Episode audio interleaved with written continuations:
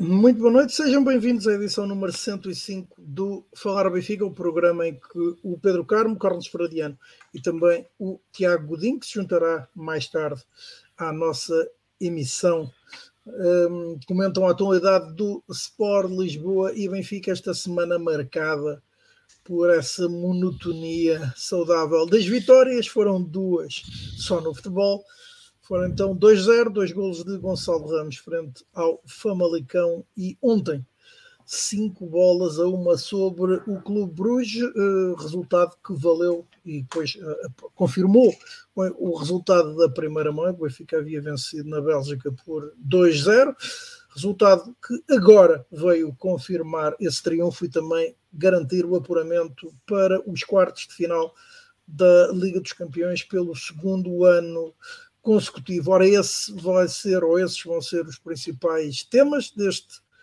Falar Benfica, que também, uh, obviamente, terá em seguida uh, o lançamento dessa sempre difícil deslocação ao terreno do Marítimo, jogo que decorrerá no próximo domingo a partir das 18 horas. Ora, uh, também um, falaremos uh, das modalidades do Sport Lisboa e Benfica, com que encerraremos uh, a emissão, como costuma ser habitual, mas esta semana há também uh, outro tema, uma notícia, creio eu que do Correio da Manhã vai dar conta da existência de um acórdão do Tribunal da Relação do Porto, que, no qual vem escrito preto no branco que o Futebol Clube do Porto se apropriou de cerca de 60 segredos de negócio do Sport Lisboa e Benfica.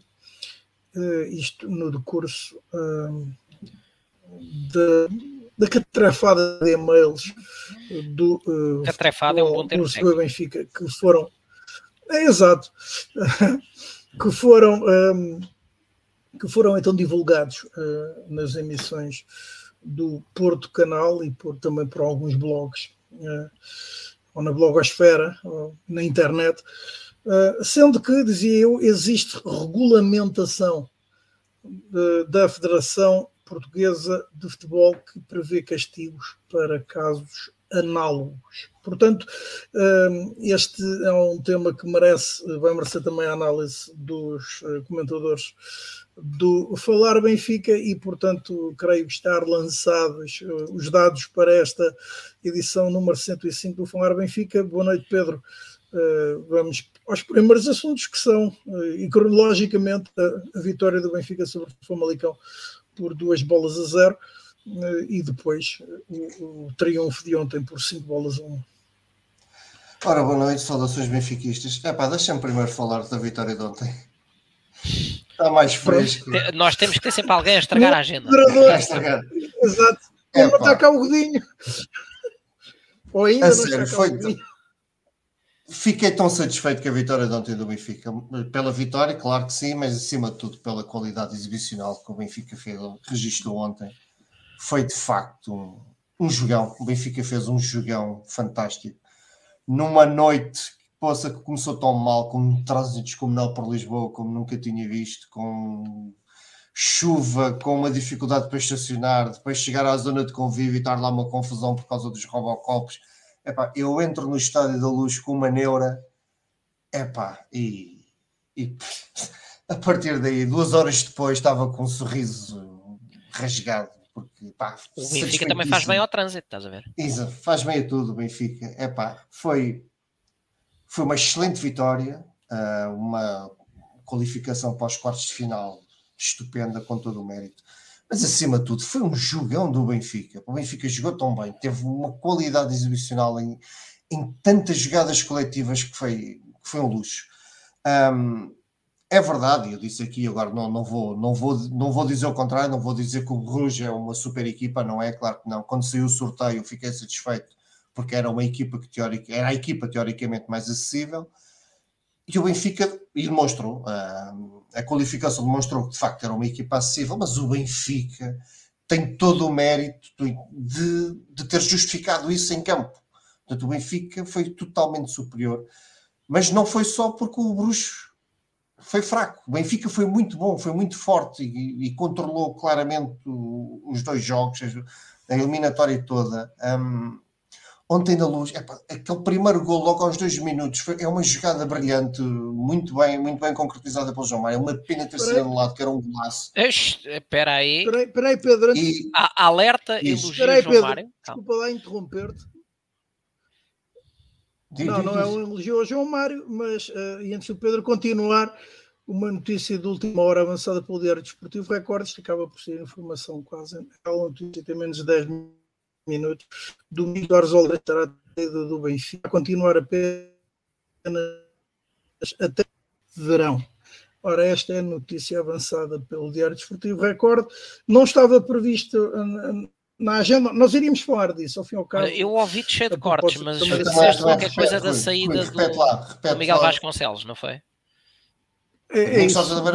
Oliveira estará de acordo com a notícia do Diário Desportivo Record de saída do Benfica. Diz o Record que o co-CEO da SAD deverá continuar apenas até final da época, saindo no verão e que uh, esta decisão foi tomada uh, na quarta-feira na reunião dos órgãos sociais dos encarnados e uh, a saída será no final da época desportiva, uh, estando, diz, e cito a notícia, estando numa ótica de não provocar uma quebra repentina na organização e de preparar a transição.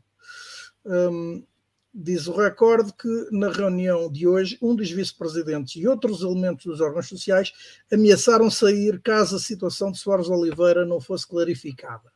E que perante um cenário insustentável em mãos, Rui Costa decidiu-se pela saída de Domingos Soares Oliveira, avança o recorde, ou uh, conclui o recorde, colocando entre parênteses que a notícia está em atualização e, portanto, nos próximos, nas próximas horas, diria, conheceremos novos desenvolvimentos. Pois, é, é tudo Dizias tu? É a vidinha a acontecer em direto. Pois é, mas isso é, a gente percebe. Domingos Jorge Oliveira quer sair em grande, quer sair com o Benfica depois conquistar a Champions. Então, mas, olha, mas é conversemos sobre este tema quando chegar o Tiago. Exato, exato. Lá mais à frente iremos falar. Mas estava eu a dizer, o, Benfica fez mesmo uma belíssima exibição. De facto, o Benfica foi muito superior ao Bruges, mas foi superior. Um, o Bruges era a equipa teoricamente mais fraca, mas uh, não é uma má equipa, atenção, não, não é uma equipa de sapateiros, mas o, o Benfica jogou. Foi um, o Benfica dominou por completo, engoliu por completo o Bruges. No início, se aquele gol entra logo no início, eu acho que seria goleada à mesma, mas houve ali, o gol não entra. O, notei que aqueles primeiros 20, 30 minutos do Benfica, o Benfica não fez aquela pressão alta que tem feito muito, muito ao longo desta época, não fez tanto mas sempre que tinha a bola, sempre que tinha posse, a qualidade de jogo, a forma como o Benfica se ia jogar, a forma como o Benfica desenhava jogadas, epá, foi, foi mesmo um daqueles jogos que me deu um prazer ver, pá, como há muito não tinha, uh, honestamente. Foi, acho mesmo que foi uma belíssima exibição do Sport Lisboa Benfica, uh, pincelada por algumas exibições individuais fantásticas, como permito-me realçar o Chiquinho, mais uma vez, acho que o Chiquinho faz um jogo, é um monstro tem lá uma série de passos cheios de mel para os colegas, uma visão, uma qualidade, temporização do momento do passo fantástica. E depois Gonçalo Ramos, está, enfim, está fantástico. Não só pelos golos que marca, como é óbvio, é um avançado e os avançados vivem de gols, aquele chavão que, que todos os comentadores dizem, mas muito mais. O Gonçalo está, a dar muito mais do que meros golos. E ontem deu muito mais do que os golos. Aquilo que o Gonçalo fez em termos de, de jogadas coletivas, de apoios ao, aos colegas, de linhas de passe, de, de, atitude combativa, de recuperações de bolas, de epá, está excelente. Está, de facto, uma veia goleadora fantástica, está, está a ser um homem de golo, mas está a ser muito mais do que um mero homem golo e está a ser muito mais do que um homem golo do gol de encostar. Ou seja, Ramos está a trabalhar muito nos golos que marca. É, isso é francamente positivo no, até o Bá. O Bá fez um, uma boa exibição.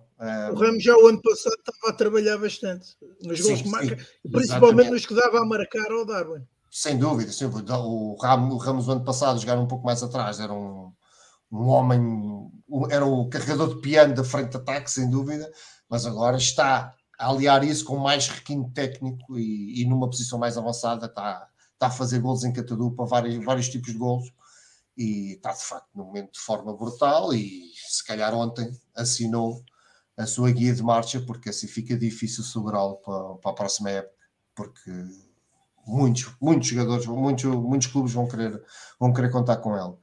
Um, que é que mais agora, concordas, concordas com a atribuição de ah, isso, boa, em boa, campo? Boa, Rui. Rafa? Boa, não, não. É, acho que Rafa não esteve mal, acho que Rafa não, não esteve mal. Aliás, acho que ninguém esteve mal no, no jogo de ontem, uh, mas não acho, nem um pouco mais ou menos, que Rafa tenha, tenha estado ao nível de, de ser o MVP, tendo em conta as exibições do, do Ramos, do Chiquinho, do próprio Fred. Acho que, que ambos jogaram, os três jogaram muito mais do que o Rafa. Uh, mesmo no gol que o Rafa marca, uh, tem, o, tem o João Mário mesmo ali a pedir-lhe a bola, uh, que era só praticamente encostar para a baliza, e Rafa opta por, o mais difícil, marca um belíssimo gol, sem dúvida, mas pronto, a decisão podia não, não, não ter corrido tão bem quando era muito mais simples e mais fácil ter jogado no, no João Mário. Um, e acho que o gesto dele, acho que o gesto dele foi muito bonito e, e também demonstra uma coisa que se sente, que é a equipa está muito feliz. Quando ganha, tudo é muito mais fácil, como nós sabemos, mas nota-se que a equipa está feliz, os jogadores gostam uns dos outros, há ali, há ali uma grande comunhão entre os jogadores, vê-se nos festejos. eu não sei se vocês reparam nesses programas, a, a, forma como, como eles festejam uns com os outros e vão agradecer e sorriem. Pá, o Benfica está a viver um momento fantástico e isso nota-se a todos os níveis. E, então, se o compararmos com o passado mais recente, percebe-se bem o, qual é a diferença e o que faz, o que faz um, um líder a sério, que um, líder a sério consegue fazer num, num grupo de jogadores. Um, o único senãozinho de ontem, senãozinho, uma coisinha muito pequenina, foi tendo em conta o, o resultado do jogo, acho e foi muito falado na bancada. Na... Acho que nós esperávamos, porque era a oportunidade para pelo menos um dos miúdos nórdicos pudesse chegar. Não foi essa opção de, de Roger Schmidt, ou preferiu da, descansar um, os jogadores amarelados, pôs do, do, dois centrais em campo, talvez já para já pensar na, na substituição do, do Otamendi por ter levado um amarelo mas acho, acho que com o resultado já tão feito, podia perfeitamente pelo um deles ter, ter entrado, dar uns minutos de estrear-se, mas pronto, é, acho. se há coisa que o Roger Schmidt tem neste momento é total margem de manobra para, para tomar as suas decisões e não, há muito mais a dizer.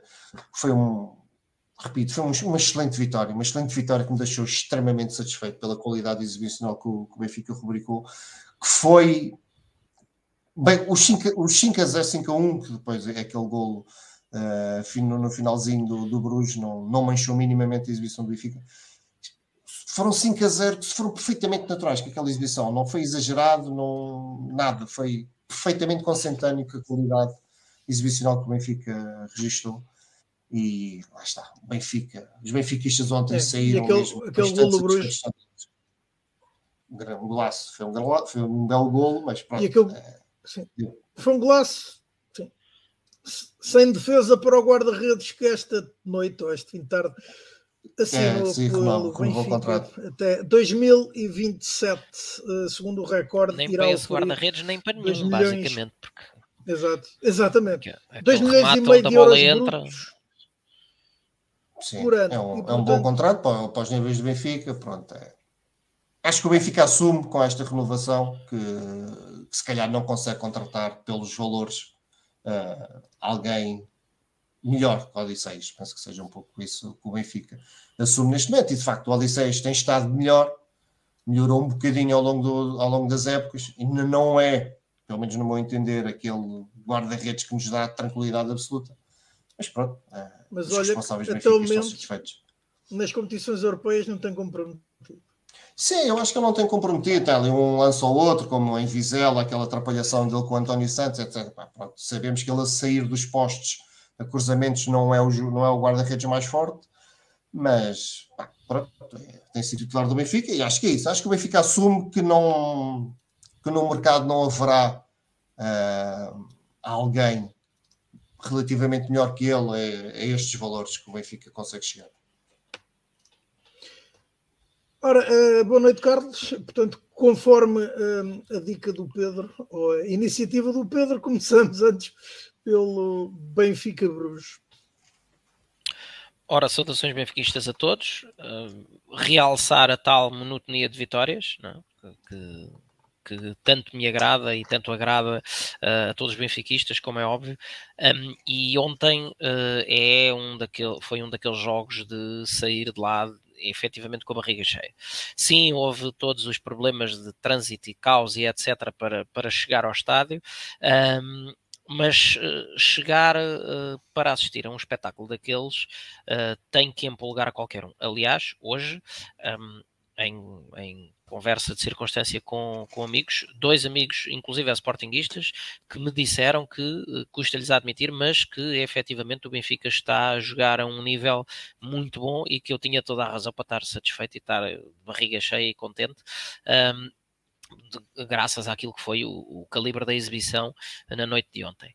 Um, e uh, sobre a exibição, vou começar desde logo uh, um bocadinho com um meia-culpa, é? Uh, que é na, quando lançámos o jogo anterior, da, da recepção ao Famalicão, uh, uma das coisas que, que, eu tinha mencionado, e já quando foi da, da deslocação a Vizela, uh, era precisamente a tal situação em torno de Frederic Orsens, que, na minha ótica, por ser um jogador muito evoluído e, e, até relativamente rápido com, com a bola nos pés, um, poderia ser o 6 perfeito ao lado de Florentino, sendo que uh, isso implicaria, obviamente, a saída, por exemplo, de Chiquinho do, do 11.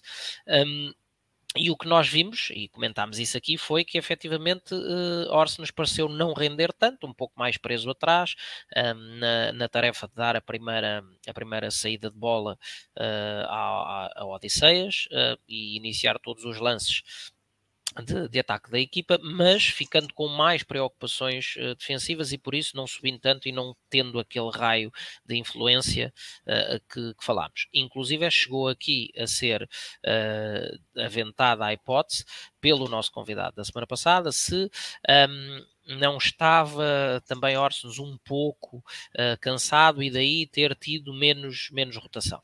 Bom, um, efetivamente, aquilo que me fazia total sentido no papel, eh, na prática, veio a revelar-se que uh, não resultou assim tanto, porque lá está, a Orson ficou mais preso, uh, teve menos liberdade e com isso muito menos influência, e com isso também o próprio arranjo à frente nos movimentos de zona pressionante não foram tão efetivos porque o Benfica deixou de ter aquela, aquela sensação que parece que tem sempre com Orson, que é de jogar com um homem a mais, porque ele consegue estar sempre no, na zona pressionante onde está a bola.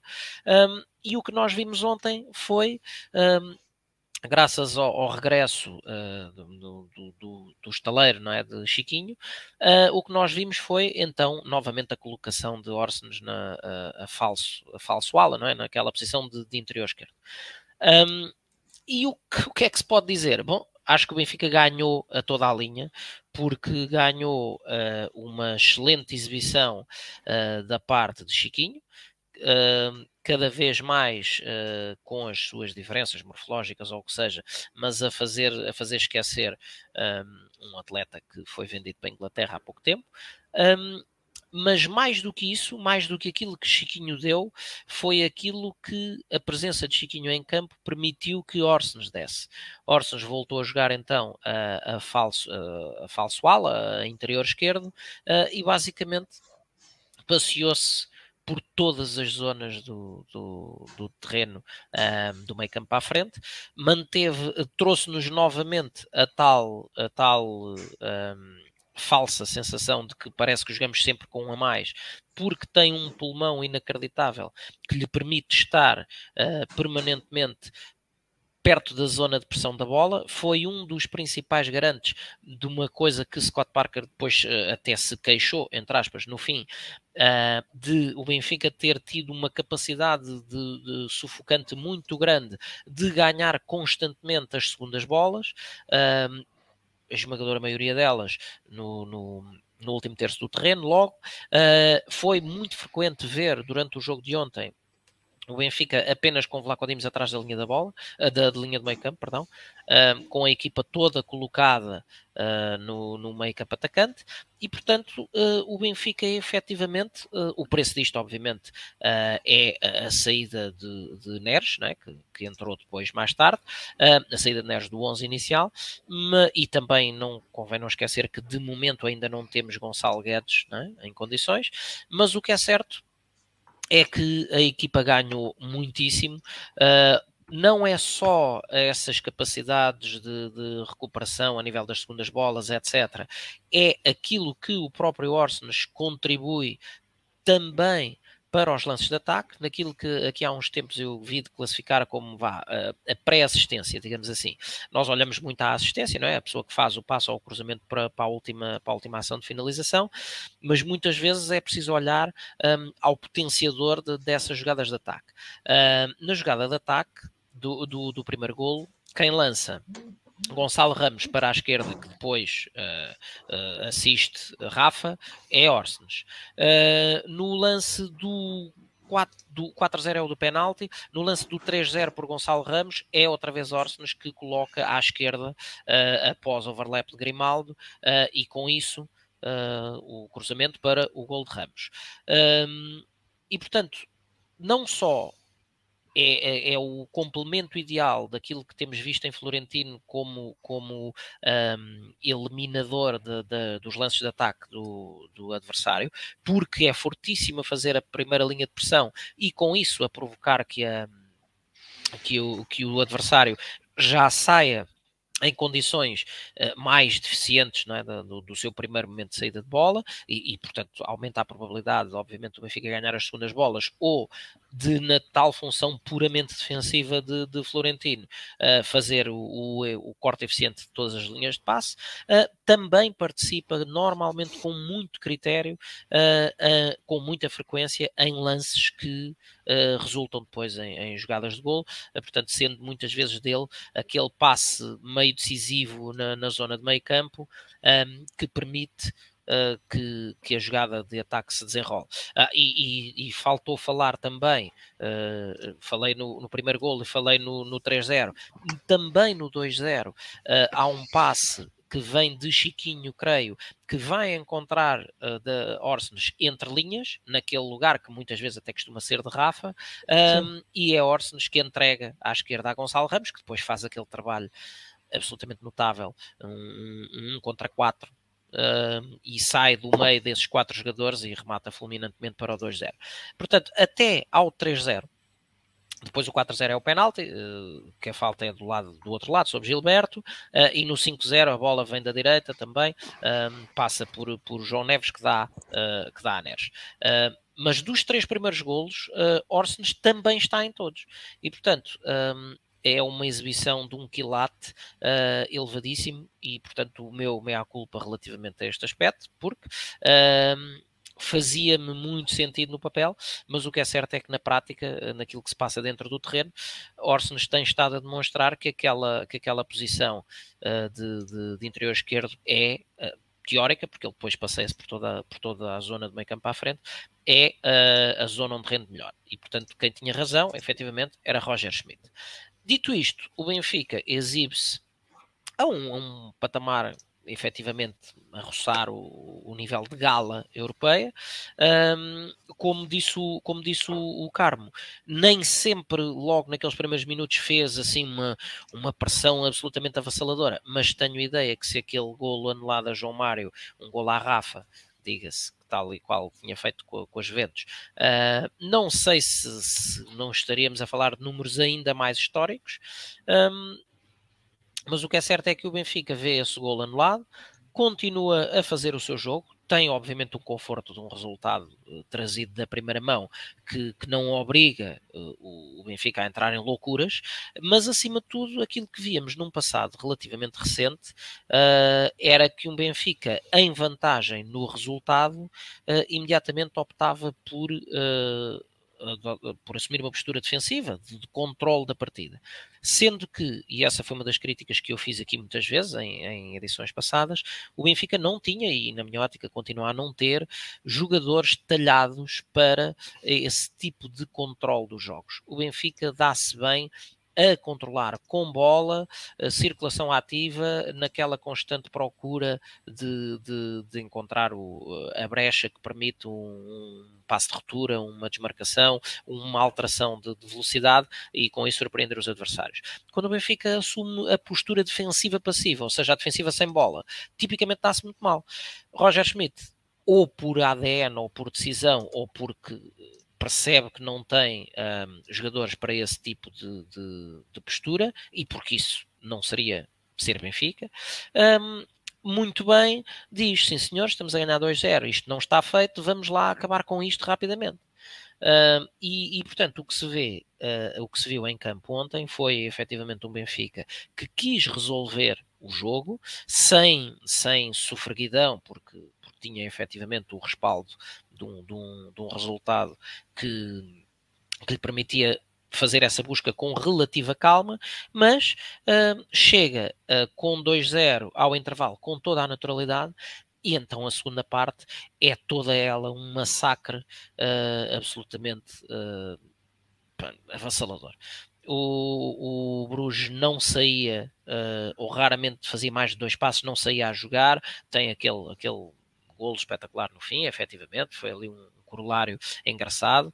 Um, para eles, obviamente, para mim gosto ou não, deu-me ali uma certa azia sofrer aquele gol, porque achava que 5-0 era mais giro, mas ainda assim um, o Benfica deu-se um, ao, ao desplante de conseguir gerir o jogo uh, e continuar de pé no acelerador.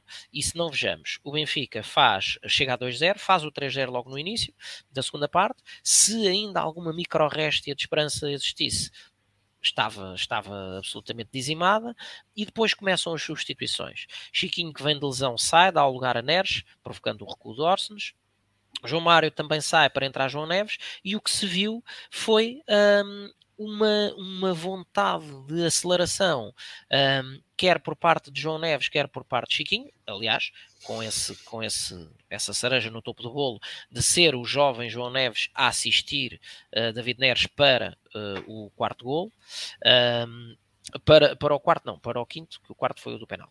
Uh, e portanto, um Benfica que foi mudando as, as peças, foi gerindo os casos que estavam uh, na, em limite de perigosidade de cartões amarelos, exceto Otamendi, uh, como também na minha, mas foi, deu para gerir tudo e não se notou abaixamento algum, ainda a troca de, de Bá por Gilberto, a entrada de Lucas Veríssimo uh, e o Benfica fez uma gestão perfeita, uma, uma, segunda parte que não foi de passeio, foi efetivamente tornada fácil por aquilo que foi a entrega do, dos jogadores. Um, uma noite em que também convém dizê-lo, é? Ah, começou tudo a correr bem e, e a inspiração sobe. É? O Benfica fez N jogadas de nota artística, de verdadeira nota artística, um, e sempre a criar grandes momentos de perigo. Uh, e portanto, foi uma eliminatória. Uh, são, são dois, são 180 minutos em que o Bruges uh, deve ter estado em jogo, se calhar a primeira meia hora do jogo na Bélgica e pouco mais. De resto, foi, foi um domínio completo, uh, um resultado que não, que não, não uh, oferece a mínima dúvida. O próprio técnico do Bruges disse-o no fim. Apanhámos uma equipa muito forte, inspirada, a quem as coisas correram bem, que tem um, um diferencial de qualidade para nós enorme, e portanto, quando é assim, aconteceu, aconteceu futebol. e como diz aqui o Francisco António, até uh, Gonçalo Guedes uh, foi, deu para ser poupado. Um, e portanto, nas exibições individuais uh, não, é, é, é, difícil não, efetivamente não atribuir a Gonçalo Ramos pelos dois golos, pelo que trabalha, pela participação que tem nos outros lances. Um, é, custa-me entender a nomeação da, da UEFA, apesar da boa exibição de Rafa, mas custa-me custa entender a a nomeação da UEFA de Rafa para o homem do jogo.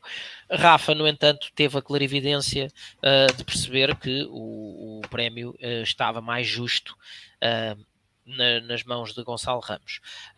E para terminar, uma vez que falei em Rafa, notar aqui apenas e só aquele jogador cabisbaixo e triste e sombrio que marcou um golo de bandeira o ano passado em que fintou 6 ou 7 jogadores e fez 80 metros de campo sozinho uh, e marcou e que não festejava uh, e que renunciou à seleção e que não era, não era um jogador uh, com intensidade, intensidade mental, entenda-se, porque parecia sempre desligado, é ver ontem a forma como Rafa festeja depois de fazer aquela, aquela obra de arte, a forma como uhum. Rafa festeja agarrada à cabeça, emoção elevadíssima, um, quando os treinadores, os líderes não inventam e os jogadores estão onde devem estar com a missão certa e a equipa é um todo formado por peças que estão todas no sítio certo, este é o resultado. Os jogadores acreditam no, nas ideias, acreditam no processo, estão motivados, dão o melhor de si e depois acontecem noites destas, uh, com o público também em grande. Mais uma vez, uh, 62 mil, 61, 900, qualquer coisa assim do género.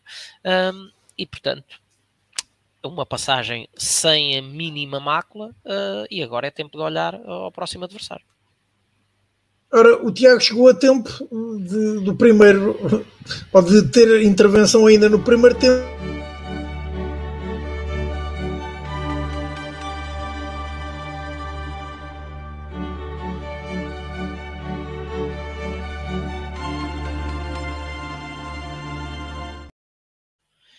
Tu queres arranjar maneira de nos cortarem o, o episódio, não é? Estás em, estás em mute. Estás em mute, Tiago. Boa noite. Não corta nada. É, pronto, tinha que começar pelo hino da Champions, não é? Porque é, é aquele hino que nós gostamos sempre de ouvir. Há uns que subiam o hino. O JJ a dizer o Benfica está no Champions. Não, isso foi no ano passado, isso foi no, quando eliminámos o Ajax. Para já, a grande notícia da noite é esta a confirmar-se, não é? E portanto, Uh, Miguel, sim, sim. Miguel Vasconcelos aparentemente está mesmo de saída. Já que assim se confirme. Assim Já se confirme. Está bem, mas eu acabei de ver a notícia e para mim isto é que é a notícia. O Benfica ganhar, obviamente que é importante, mas isto é uma notícia muito importante para o futuro do clube. Uh, finalmente o Miguel Vasconcelos vai abandonar o Benfica, já não era sem tempo. Uh, sobre, sobre o jogo, epá, o, o, o, Carlos e o, e o Pedro já disseram quase tudo. Obviamente foi uma, foi uma, uma excelente noite do Benfica. Um, creio que os belgas, a partir do momento que sofreram o segundo golo, acabaram para o jogo. Uh, já, já, já se notava a diferença de qualidade substancial entre as duas equipas, mas a partir do momento que o Benfica fez 2-0, aliás, eu até diria mais. Quando Benfica fez o primeiro. Quando faz o primeiro, os belgas atiraram a toalha para o chão. Creio que o Turgal, eu já tinha lido uns comentários do Turgal que, que diziam uma coisa que, que, tem razão, não é? Os belgas estavam de tal forma que a perderem 5-0 e gritavam ao les à própria equipa. Uh, e portanto, isso diz tudo daquilo que era o espírito dos próprios adeptos belgas. Uh, aquilo que eu queria realçar mais que o jogo, porque creio que o jogo acho que é evidente, e eu já disse isto várias vezes, este ano um grande mérito de Roger Schmidt é que faz todos os jogadores parecerem melhores. Uh, o Nuno Baeta dizia há pouco, uh, num dos comentários, é, uma coisa que eu acho que é, que é, que é, do Florentino, que é absolutamente verdade. O Florentino está a fazer uma época extraordinária.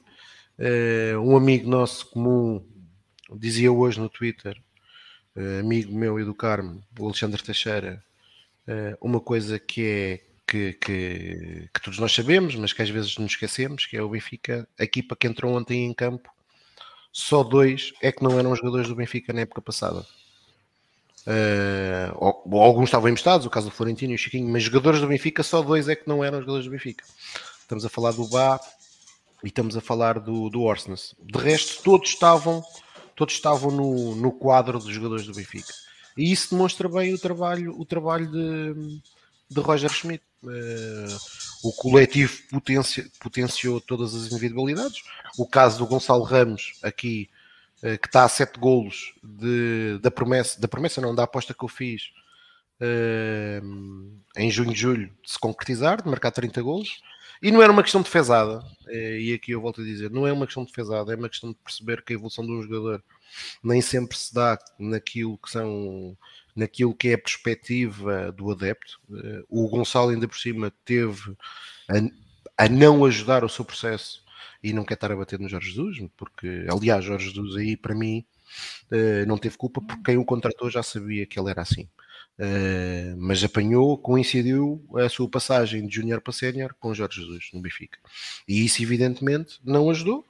Uh, aliás, aconteceu com ele, aconteceu, aconteceu com o Morato, aconteceu com um jogador que se calhar com outro, se calhar, se calhar com o Roger Schmidt.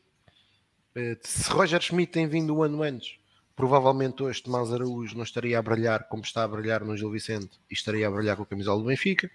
Uh, e eu, eu tenho, espero e tenho, tenho a convicção que para o ano Tomás Araújo irá estar a, brilhar com a camisola do Benfica. De facto, tem muita qualidade, está a demonstrá-lo no Gil Vicente, está a ser um dos principais jogadores do Gil Vicente na recuperação que o Gil Vicente está a fazer na tabela classificativa. Uh, e portanto, muito mérito para o Roger Schmidt, muito mérito na direção do Benfica, para quem na direção do Benfica, neste caso lançado, uh, faz um ano e, e, temos que ser justos, não é? No ano passado, por esta altura, já se sabia que tudo indicava que Roger Schmidt ia ser o treinador do Benfica. E portanto, uh, sem sombra de dúvida que, que foi uma exibição de um nível muito elevado e eu queria dar aqui uma nota que é isso que é importante e, e, uh, e é algo que, e agora até transcende um bocadinho o Roger Schmidt, que é uh, o Benfica em 2019, quando, quando nós, nós, nós fomos eliminados quando, na participação do Benfica na Liga dos Campeões, o Benfica apanhou um grupo com o Olympique Lyon, Leipzig e Zenit da Rússia. E o Benfica nas três primeiras jornadas tinha três pontos e acabou por ser afastado uh, para, para, para a Liga Europa. Tendo garantido, tendo garantido mesmo esse apuramento para a Liga Europa na última jornada, no Estádio da Luz, contra o Zenit. Na altura, uh, um conjunto de sócios, adeptos do Benfica, contestavam e muito aquilo que eram as, as, as prestações europeias do Benfica uh, na Liga dos Campeões. Recordar que o Benfica de 2005-2006 até 2019 teve, creio eu, 10 participações na fase de grupos da Liga dos Campeões e só por três vezes nesse período todo é que conseguiu o apuramento para os oitavos final. Isso ocorreu em 2005-2006, quando eliminámos o Manchester United na última jornada no Estádio da Luz ocorreu em 2011, 2012, quando tivemos no grupo, coincidência, novamente o Manchester United, uh, o Basileia e o Hotel Lul, uh, com o Jorge. E depois voltou a. E depois voltámos a passar duas, outras duas vezes aos oitavos de final. Peço desculpa, não eram três, eram quatro. Com Rui Vitória. Primeiro em 2016, no grupo com, com o Atlético Madrid, Galdasaray e o Astana, e depois no ano seguinte, imediatamente a seguir, com o Nápoles, Besiktas e Dinamo de Kiev. Todas as outras vezes o Benfica foi uh, ou relegado para a Liga Europa ou eliminado, com uma percentagem a roçar os 75% de insucesso na passagem aos oitavos final. E em 2019 diziam-nos, quando, quando face a estes números negros, que pouco com muito pouco, pouco consentâneos com aquilo que era que é a história do Sport Lisboa Benfica, nesta competição, diziam-nos que as ambições dos benfiquistas, a exigência, essa ambição, essa exigência, eh, não tinha qualquer sustentação com a realidade.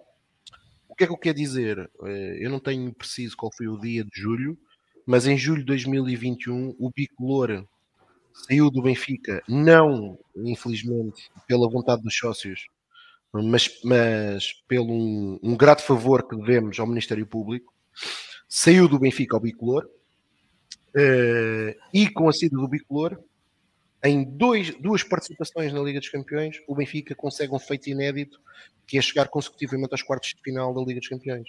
Consegue com treinadores diferentes, Jorge Jesus, Nelson Veríssimo e Roger Schmidt, 26 jogos europeus que são marcados com 16 vitórias, sete empates e três derrotas. Isto é o percurso do Benfica na Europa nos últimos dois anos, meus amigos. Pelo meio, pelo meio, derrotando equipas como as Juventus, como o Barcelona, como o Ajax, que nunca tínhamos conseguido vencer na nossa história, numa, numa, numa competição a eliminar, nunca tínhamos conseguido passar. Uh, isto ocorreu no ano passado. O PSV, uh, eh, de Roger Schmidt, uh, coincidência na altura. E, portanto, aquilo que eram aquilo que não tinha legitimidade, as ambições desmedidas dos sócios do Benfica, felizmente em duas épocas foi possível provar que eh, quem estava errado não era quem exigia aquilo que era o Benfica cumprir com a sua obrigação e com o seu dever com a história e com a sua própria história. E o que o Benfica está a fazer é isto: é, está, está, a cumprir com a sua história, está a ser igual àquilo que foi no passado, eh, e ainda bem. Eh, agora, como é evidente, e nunca, e pelo menos neste painel, nunca ninguém ouviu dizer que o Benfica tem a obrigação de ganhar a Liga dos Campeões, evidentemente isso, isso seria um disparate. Agora, o Benfica tem a obrigação de conseguir chegar aos oitavos de final e de lutar com os adversários que aparecem pela frente. E aquilo que eu espero agora, daqui para a frente, é que eh, depois do, do sorteio, do sorteio que vai, realizar na, na, próxima semana, o Benfica consiga disputar os quartos de final com a mesma qualidade que tem, que tem disputado a prova até agora, para conseguirmos algo que de facto há demasiado tempo não conseguimos, que é alcançar as meias finais de uma competição que não conseguimos desde 1990. Uh, eh, e a partir daí tudo pode acontecer, mas nesta fase, uh, sem sombra de dúvida, muitos motivos de contentamento. Uh, uma, uma Liga dos Campeões até agora perfeita, goleando adversários, uh, demonstrando um futebol de imensa qualidade, com, como dizia há pouco o Nuno também, com seis portugueses, uh, grande parte deles formados no Benfica.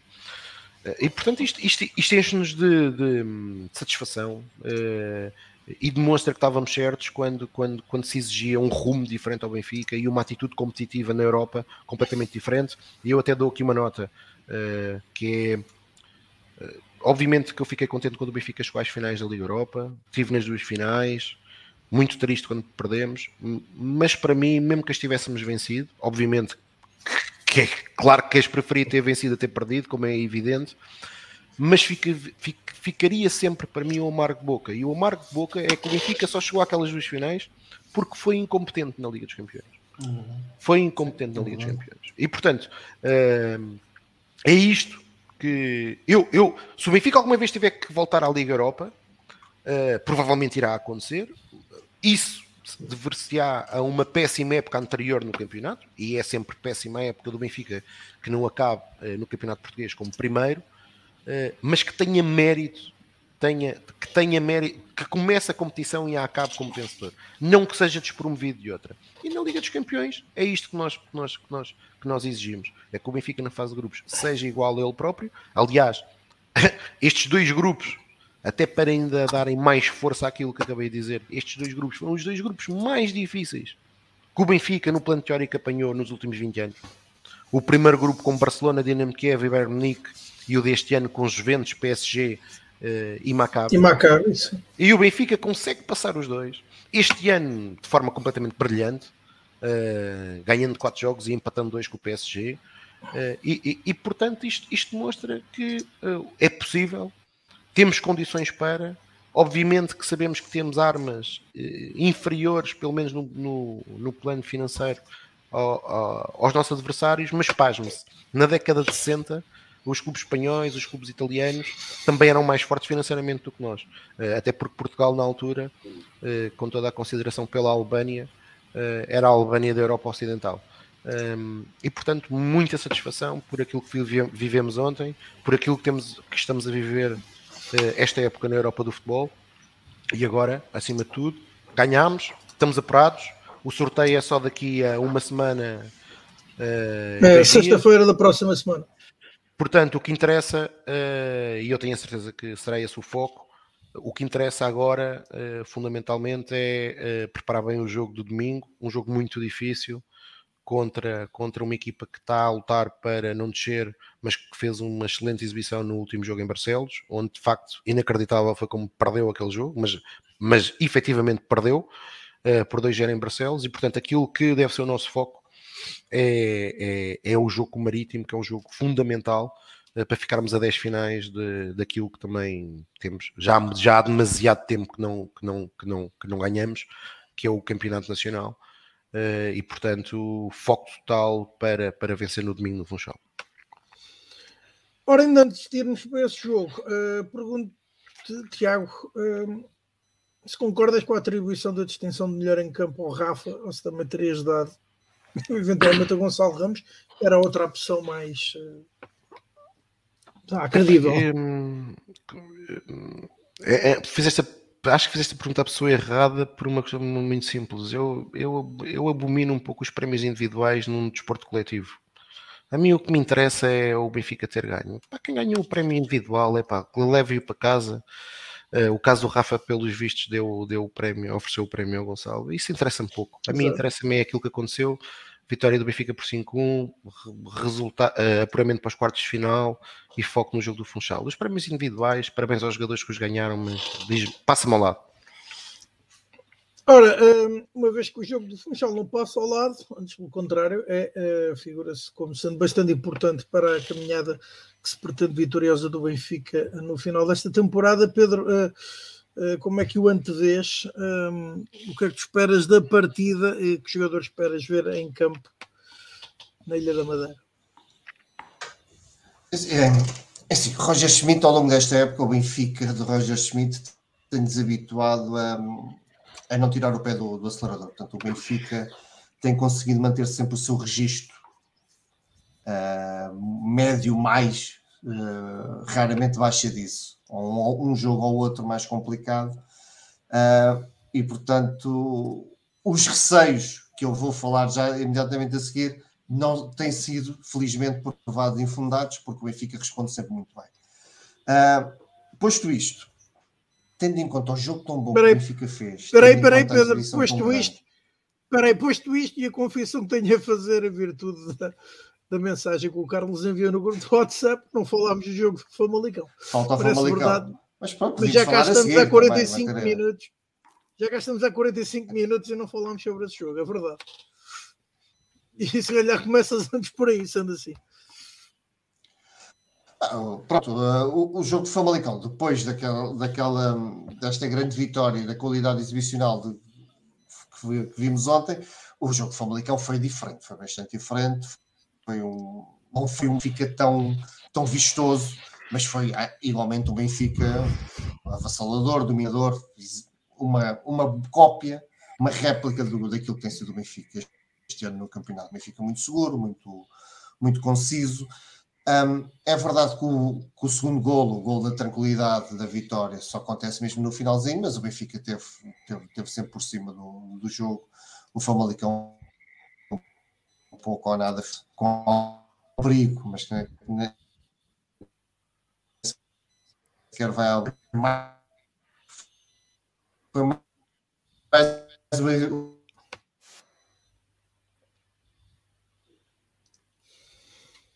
vez o Ramos mostra de forma de finalizar não é um como, como eu disse há pouco, era finalização. Ele, ele cria constrói os seus próprios gols tá. um jogo interessante. Ah está. Foi uma vitória daquilo que tem sido o Benfica esta época, que continue e aproveitar da minha parte os dois temas, porque tendo em conta uh, algum relaxamento pela, pela tão boa qualidade exibicional contra o, contra o Bruges no campeonato, conseguir o apuramento tão com tão boa nota, artística para os quartos de final da Champions que haja de facto a ser mudado. Mas, e repetindo o que eu disse, o Benfica de Roger Schmidt tem mostrado claramente estes receios, portanto, vamos acreditar que no Funchal, como eu disse, é, será sempre um jogo perigoso, é uma equipa que está portanto vamos para, para conquistarem pontos e cabe ao Benfica manter este registro. Bem, uh, pelo visto, segundo aqui o que vem no nosso chat, e é verdade, afinal não somos os únicos, aconselha-se que o Pedro Carmo mude o registro da sua internet, porque se ouviu com bastantes cortes na, no seu Sim. comentário. Uh, bem, Carlos, se calhar, enquanto o Pedro tenta melhorar a situação, Carlos podia tentar a tua a tua análise à vitória sobre o Famalicão, com esse bis de Gonçalo Ramos. Certo, foi, foi uma vitória, mais uma, uh, sem mácula, uh, não foi a exibição avassaladora, não é, como foi ontem, uh, efetivamente, tivemos uh, contra o Famalicão, como já disse a tal, quando fiz o, a introdução inicial sobre o arranjo tático, tivemos o tal duplo pivô de Florentino Orsnes, que levou à tal menor produtividade e por isso menor influência de Orsnes no, no jogo. Ainda assim, uh, é um jogo em que, em que o Benfica foi superior em todos os, todos os aspectos e mais alguns. Um, teve mais posse, teve mais remates uh, e, e com uma nuance engraçada que é o Famalicão só fez uh, seis remates uh, durante todo o jogo, uh, dos quais zero foram considerados perigosos, sendo que minimamente perto da baliza, um, o Famalicão faz um remate aos 10, um remate aos 14, um remate aos 20 e um remate aos 40. E acabou não houve mais Famalicão uh, atacante, uh, portanto, o, o gol inaugural de Gonçalo Ramos um, ehm, só acontece aos 35 minutos, portanto, o, o Famalicão basicamente acabou Uh, quando o Benfica uh, marcou o primeiro golo e a segunda parte então foi um parecia quase aqueles momentos da treino de conjunto, vá, digamos assim, uh, em que o Benfica teve uh, sempre o controle total e absoluto da, das operações, sem, lá está, sem grande vertigem. Um, não foi dos jogos mais conseguidos do ponto de vista atacante, uh, muito por culpa ou consequência do, do, da tal situação que falei e, e uh, relativamente ao papel desempenhado por Orsnes e depois todos os, todos os reflexos que isso uh, traz para a equipa. Um, não foi também um Neres especialmente inspirado. Rafa também, que está num, num, num, trajeto de crescendo exibicional, já foi melhor do que tinha sido no, no jogo anterior com o Vizela, mas não esteve ainda a um patamar, por exemplo, como já esteve ontem. Ontem já tivemos um cheirinho daquele Rafa que, que nos encantou, por exemplo, no jogo com as Juventus, uh, ainda não esteve, ainda esteve com, relativamente longe, mas já, já houve momentos, o primeiro gol é uma execução extraordinária, não é? como já falei. Um, no uhum. jogo Famalicão não tivemos ainda esse, não tivemos ainda esse, esse, esse Rafa, não tivemos o melhor Orsnes, não tivemos também um João Mário num, num nível tão elevado. Agora, quem é que esteve no nível elevadíssimo? mais uma vez, Gonçalo Ramos, uma autêntica máquina, duas oportunidades assim a sério, duas oportunidades claras, dois golos.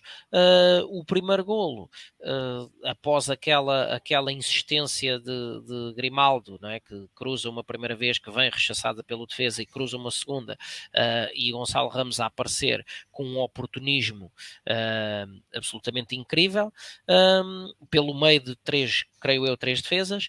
O, no segundo golo, aos 90 mais 3, mais uma vez, o oportunismo de Gonçalo Ramos um, a, a, ser a pessoa que reagiu mais rapidamente a, a uma defesa incompleta Uh, de, de, do guarda-redes do Famalicão a remate de Grimaldo uh, e portanto uma, uh, aquilo que era em determinada altura uma crítica recorrente que se fazia a Gonçalo Ramos que era é bom jogador, trabalha muito etc, envolve-se muito contribui muito para a equipa, mas tem pouco instinto matador, isto com um ponta de lança a sério é que era, etc etc Gonçalo Ramos tem, um, tem se encarregado de calar uh, as bocas mais céticas uh, jogo após jogo, porque uh, marca muito, é o nosso melhor marcador, e quando não marca é quase sempre decisivo para aquilo de bom que a equipa faça do ponto de vista atacante, e depois é absolutamente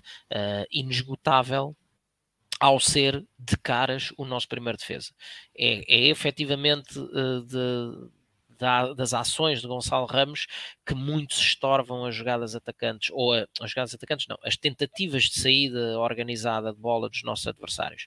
Um, e portanto, uh, claramente o homem do jogo, um, uma exibição daquelas uh, tranquila, sempre, o jogo sempre seguro, houve zero lances de perigo do, do Famalicão, uh, mas, um, mas um jogo em que o Benfica, sem ser avassalador, teve sempre o jogo na mão e, e aqui outra das grandes diferenças do Benfica de Roger Schmidt, do Benfica que temos, que temos assistido ultimamente, que é um, a equipa está com uma tal confiança no, no, nas exibições, no, na, na, nas decisões técnico-táticas, no processo, que um, mesmo quando o gol não surge logo, uh, não vemos a equipa a entrar em, em ansiedade, em sofreguidão, em, em pontapé para a frente. É? Uh, vemos uma equipa que, que tem confiança no seu processo e sabe que mais tarde ou mais cedo uh, o, o, lance de golo há de acabar por aparecer. E portanto, até num jogo em que não tivemos, porque convém também dizê-lo, não tivemos Roger Schmidt no banco, é? devido àquilo que foi a, a sua exibição ou naqueles últimos minutos em Vizela, um, o Benfica venceu sem qualquer margem para dúvida. Nota ainda para uh, um lance de handball, ali por volta dos 70 minutos, um, na minha opinião, até é inadvertido Uh, é, é, ou seja, não intencional por parte do, do defesa central do Famalicão após uma disputa de bola com Otamendi. O que me dá a ideia que aconteceu é que uh, o jogador ia usar os braços não para a bola, ia usar os braços para ganhar a posição, uh, eventualmente empurrando, uh, gerindo o posicionamento físico de Otamendi, só que de boas intenções, né? como sabemos, está o, o cemitério cheio. o facto é que, com ou sem intenção, o jogador afasta ostensivamente uh, a bola com a mão e, portanto, penalti claríssimo, evidente, uh, que, fica, que fica por marcar. Uh, e depois há ainda um, um, lance na primeira parte de, de uma. De uma uma, um corte de um ataque prometedor do Benfica em que a bola vem salvo erro de Bá uh, e Gonçalo Ramos vai em plena desmarcação uh, e é alvo de, um, de uma placagem. Uh, o árbitro não viu ou não quis ver. Pronto, já, já, não, já nem sequer vou entrar por aí, tendo em conta que era o, pasteleiro do Norte que, que estava de apito na mão, uh, mas o que é certo é que uh, foi mais um corte, um ataque uhum. prometedor que fica sem a devida advertência. Um, e, portanto, o, isto para dizer apenas uma simples questão, é que o golo da tranquilidade que veio aos 90 mais 3 depois de muito ataque do Benfica, podia ter vindo muito mais cedo se uh, a arbitragem tivesse tido um bocadinho mais de qualidade. Mais uma vez, uh, acho que é nos jogos em que se ganha que é preciso falar, e se podemos discutir se, se um lance de, um, de, uma placagem que corta um lance prometedor de ataque é ou não é motivo para, para ser falado, mas o lance de handball uh, a que toda a gente assistiu um, tinha que ter sido comentado por, por parte do Benfica, mesmo tendo ganho o jogo, porque uh, continuamos a ser premiados com arbitragens uh, terceiro-mundistas uh, num futebol que se quer pronto, de primeiro mundo, não é? E portanto assim fica difícil. No meio de tudo isto, o Benfica venceu, ainda há mais um, numa boa jogada de combinação, uma bola na trave de cabeça, note-se, uh, por parte de Rafa. Rafa, uh, sim, sim. E portanto, aquela uh, a tal monotonia que eu tanto gosto, o Benfica ganhou sem o mínimo de, de contestação. Gonçalo Ramos, pronto, intratável. Uh, continua a jogar que se farta e a marcar. Uh, e pronto, como diz ali o Tiago, está, uh, salvo erro, a sete golos do patamar da aposta que, que o Tiago fez. Eu tenho uma outra aposta um bocadinho mais ambiciosa. relativamente ao Gonçalo, que está no patamar dos 40 golos. Uh, e ainda ninguém me convenceu que seja, que seja impossível lá chegar. Uh, e por este ritmo, uh, e e por este ritmo já não falta tudo. Portanto, uh, é continuar assim. Um, e, e, pronto, e agora, como fazendo já a ponta antes de passar a bola ao, ao Tiago, um, vamos à Madeira. Jogo difícil, como é sempre, uh, na Madeira, uh, mas onde não espero, uh, lá está, o mínimo de poupanças.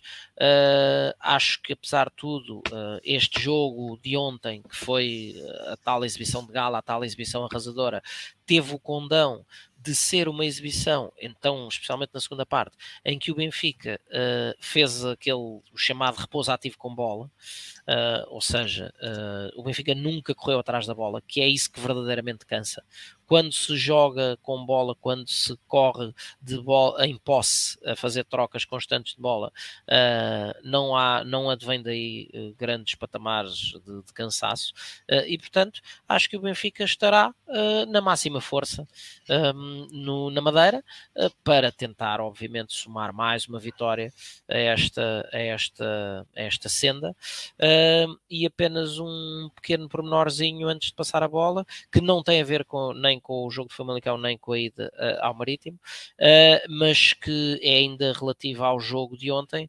Um, o mal amado por alguns daqui do, não vou dizer nomes, mas pronto, por alguns elementos do painel, João Mário, uh, fez história, é? mais uma vez, igualou o, o recorde, a série de jogos consecutivos a marcar na, na prova principal uh, de 5 cinco jogos, o recorde esse que pertencia a Eusébio, uh, e vamos lá ver se, uh, como não foi admoestado, se na primeira mão uh, do adversário que, que, nos calhar em sorte, não vai ultrapassar esse recorde do Pantera Negra. E portanto.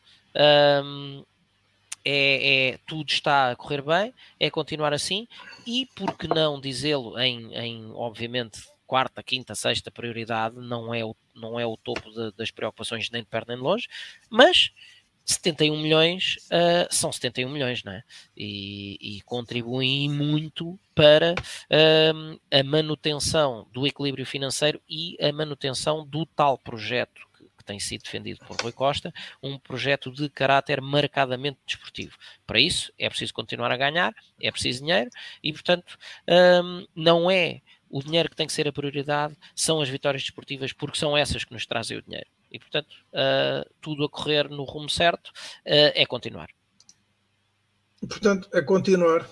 Tiago Dinho, como é que tu viste o jogo com o Famalicão e agora o lançamento por essa viagem à Madeira? Ah, olha, o jogo com o Famalicão, o Pedro e o Carlos já, já acabaram por dizer muito do que foi a partida. Uh, há um dado curioso na estatística que é no final da primeira parte o Benfica tinha 10 remates, o Famalicão tinha 6 uh, eh, e o jogo acabou com o Famalicão a fazer só mais um remate. E isso demonstra bem também aquilo que não foi o Famalicão na luz. Uh, e muito por, por, por, um, por, pela forma como o Benfica também controlou o jogo, mas também, diga-se, por aquilo que o Famalicão não quis jogar na luz.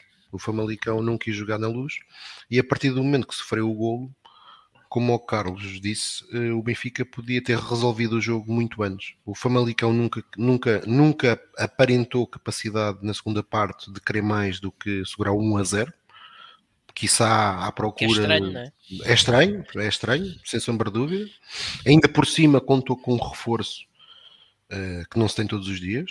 Uh, um, que não foi só um, mas uh, que é um, reforço, é um reforço de qualidade extra que se chama Arthur Soares Dias com mais uma exibição uh, ao nível daquilo que foi esperado por quem o nomeou para esta partida, uh, a tentar ver se condicionava o Benfica. Ele, ele Numa... deu tudo. Ele, ele deu, deu tudo, ele deu tudo. Eu espero que, ele tenha, espero que lhe tenham pago o prémio do jogo, porque ele fez o seu trabalho. Uh, infelizmente, para eles, não deu. em Chaves já foi diferente. Em Chaves já foi diferente. Assistimos, assistimos aquilo que em linguagem popular foi um roubo de igreja. Uh, assistimos pela primeira vez um jogador ser expulso por uma falta, ver um cartão amarelo por uma falta que não comete. Uma falta que não comete, uh, que é o adversário que comete, exato, que é o adversário que comete, temos outro lance com, com 2 a 1 um para o Futebol do Porto, em que o árbitro escrutina uma falta uh, inexistente que, que, potencialmente poderia isolar um atleta do, do, do, grupo desportivo de Chaves, porque o jogador do Futebol do Porto tropeçou na bola. Um, e portanto, e vamos, e, vamos e, e é por isso que, que faça isto, é preciso todos os jogos no campeonato têm que ser encarados com máxima seriedade porque e, o mínimo deslize pode levar a que tudo se precipite. Uh, em condições normais, provavelmente o Benfica neste momento já teria uh, sobre os adversários diretos, principalmente o Futebol Clube do Porto, mais do que 8 pontos de avanço e o campeonato provavelmente estaria a ser disputado contra, com, contra o Sporting Clube Braga, que estaria a 10 uh, e estaria muito bem encaminhado. Uh, assim, uh, obviamente que 8 pontos são, muito, são, são uma vantagem boa, muito boa, mas temos que ter cuidado com todos os jogos. So, e portanto, sobre o jogo com o Famalicão, foi um, foi um Benfica QB.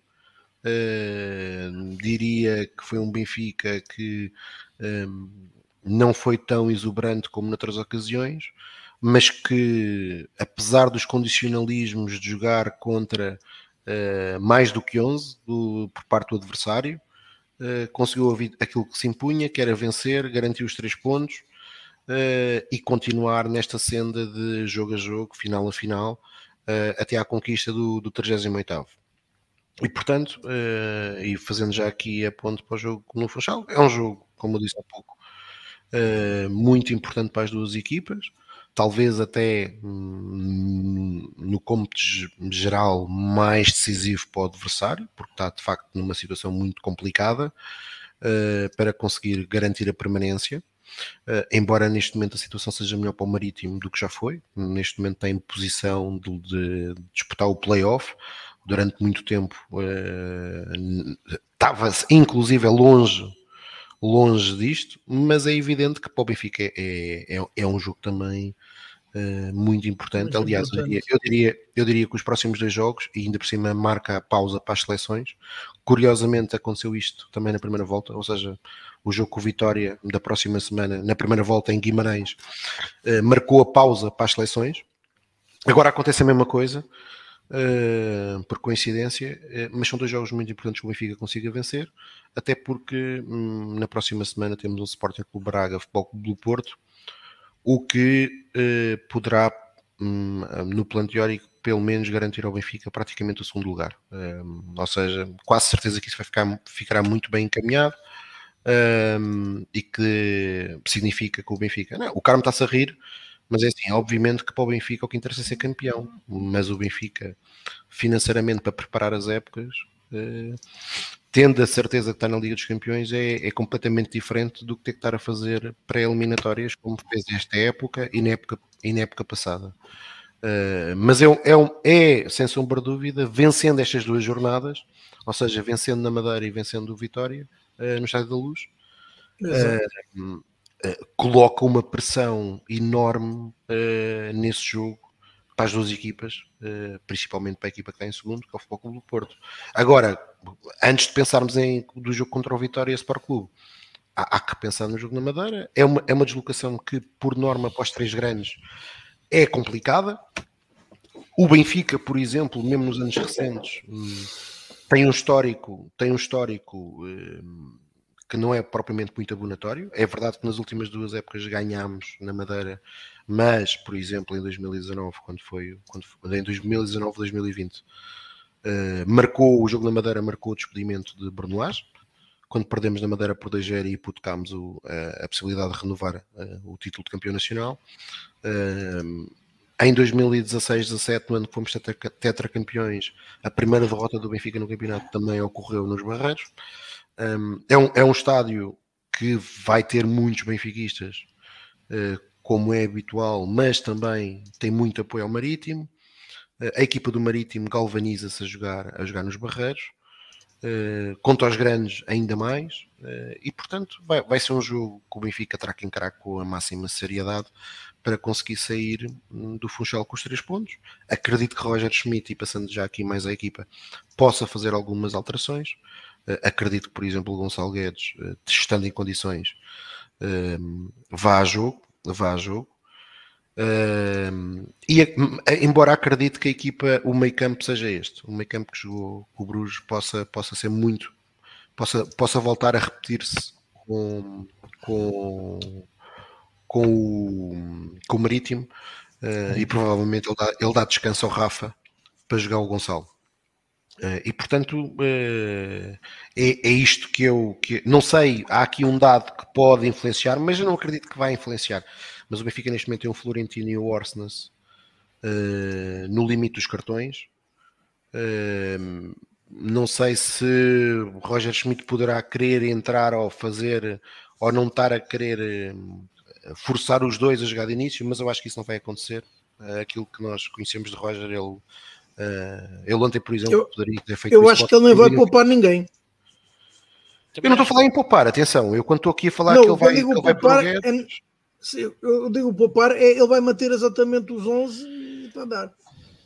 Não, isso aí eu já não é acho. acho eu acho. Eu, Até eu acho... Rafa está a recuperar, precisa. Acho que dar descanso Sim, agora à Rafa não era, não era. Mas eu acho que ele, que ele, vai, que ele vai mexer uma ou duas pedras para, para, para este jogo. Eh, é a minha convicção. Uh, agora, uh, acima de tudo, é, é, entre quem entrar, esta equipa do Benfica tem mais do que plantel e qualidade coletiva para vencer na Madeira. Acima de tudo, tem que ter o foco certo. Aquilo que tem sido a regra deste Roger Schmidt, é treinador do Benfica, é que a equipa não perde o foco quando muda de competição. Uh, e portanto tem sido, aliás, diria eu que os dois piores jogos no âmbito daquilo que eu acabei de dizer agora eu até retirei a responsabilidade do treinador, ocorreram ah, no jogo das Caldas, para a Taça de Portugal, e no jogo de Braga para o campeonato. Foram os dois jogos em que a equipa do Benfica ah, não esteve ah, focada como tinha estado noutras, noutras, noutras partidas. e portanto, acho que o Benfica vai entrar no Funchal motivado, galvanizado uh, e que vai e que, e que se tudo correr dentro daquilo que é a normalidade um, ehm, vai, vai ser do Funchal com os três pontos e dará mais um passo rumo ao 38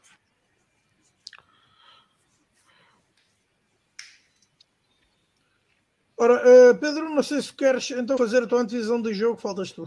Do jogo na não, já, já tinha dito, pronto, eu tenho aquele receiozinho, espero, Espero que desta vez consiga ouvir tudo bem. Uh, peço desculpa pelos problemas de há bocado, mas aquilo. João Mário, João, Mário, João Mário é um grande jogador. O Carmo disse isto. Foi o que foi, foi. Não, ouviste, não ouviste, ó oh, Ferdiano? Ouviste? Eh, um, verdadeiro craque, foi a expressão. Foi, exata. não foi? Foi, foi bem parecia. Estás, estás em perfeitas então, condições, Carmo. Então está provado que foi. Houve um hack, houve um, um hack aqui na, na, na internet. Uh, como, como disse, não, não sei se isso foi visível, foi ouvível audível na, no que eu disse há pouco, tinha algum receio que o Benfica haja algum relaxamento pela, pela tão boa exibição que o Benfica fez ontem, mas uh, é verdade, como o Tiago também, também disse, que um, o Benfica de Roger Schmidt não tem, não tem facilitado nesse campo, portanto não, não, não se tem notado um relaxamento quando o Benfica passa da Champions para, para, para, competir para o Campeonato Nacional. Portanto, acredito que também isso não aconteça desta vez. Um, é possível que haja alguma mudança. O Guedes, acho que sim, pode acontecer, pode, pode haver ali alguma mexida no ataque.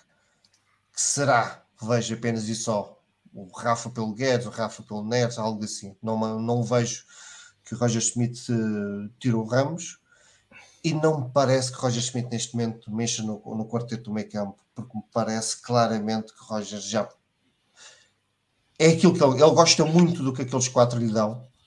Um, eu penso que ele conseguiu que, que estes quatro lhe dessem, um, que conseguem compensar o, a saída do Enzo. Portanto, o Enzo conseguimos jogar com, com mais um elemento ofensivo, como jogámos no início do, do campeonato, com o Neres, o Rafa e o, e o, Ramos, com o João Mário, não, não tão ofensivo, não tão dinâmico como, como os outros três um, porque o Enzo dava, tinha ali o, a sua qualidade de jogo, a ocupação de espaço e a rapidez com que, com que, com que fazia circular a bola, permitia que a equipa pudesse ter esses, esses elementos mais ofensivos. Tirando o Enzo, eu acho que ele, Roger Smith, com este quarteto, com Chiquinho, Florentino, João Mário Orsic, consegue, na ótica dele, obter que a equipa mantenha a mesma bitola, a mesma capacidade de pressão, a mesma capacidade de, de sair a jogar que tinha com, com os outros, mudando um pouco um, a frente de ataque pura, portanto não tem tanto, tem menos um, um velocista, um repentista, um, um, criativo, uh, mas a equipa no seu todo consegue estar mais estabilizada. Portanto, não me parece que Roger Smith mexa por aí, exceto que seja mesmo obrigado a fazê-lo por amarelos ou por lesões, etc. Portanto, eu acho que um ou outro jogador pontual neste caso é mesmo, parece mesmo que será o Guedes, até pelo estatuto que o próprio Guedes tem, uh, que pode entrar e pode ir fazendo ali uma rotação na frente de ataque, mas de resto não espero grande, grandes, grandes mexidas. A única coisa que eu espero mesmo é mais uma vitória do Benfica. Ora, avançamos na, na agenda do Falar Benfica. O, o, tema não estava na agenda, ou os dois temas seguintes não estavam na agenda, mas devem ser abordados. Vlaco Dimos renovou com o Benfica até 2027. É a primeira, ou o primeiro assunto que eu quero que vocês uh, comentem. Uh, começo pelo Carlos agora. Para é já, eu uh, saúdo, saúdo a opção. Um, há sempre ali alguma dúvida e temos falado aqui várias vezes se Vlaco Dimos é ou não é aquele, aquele guarda-redes que nos possa permitir uh, olhar, por exemplo, para uma Champions para ganhar. Um, e aproveito com isso só para uh, responder aqui ao Renan Santos, que pergunta até onde é que acha que o Benfica vai na Liga dos Campeões.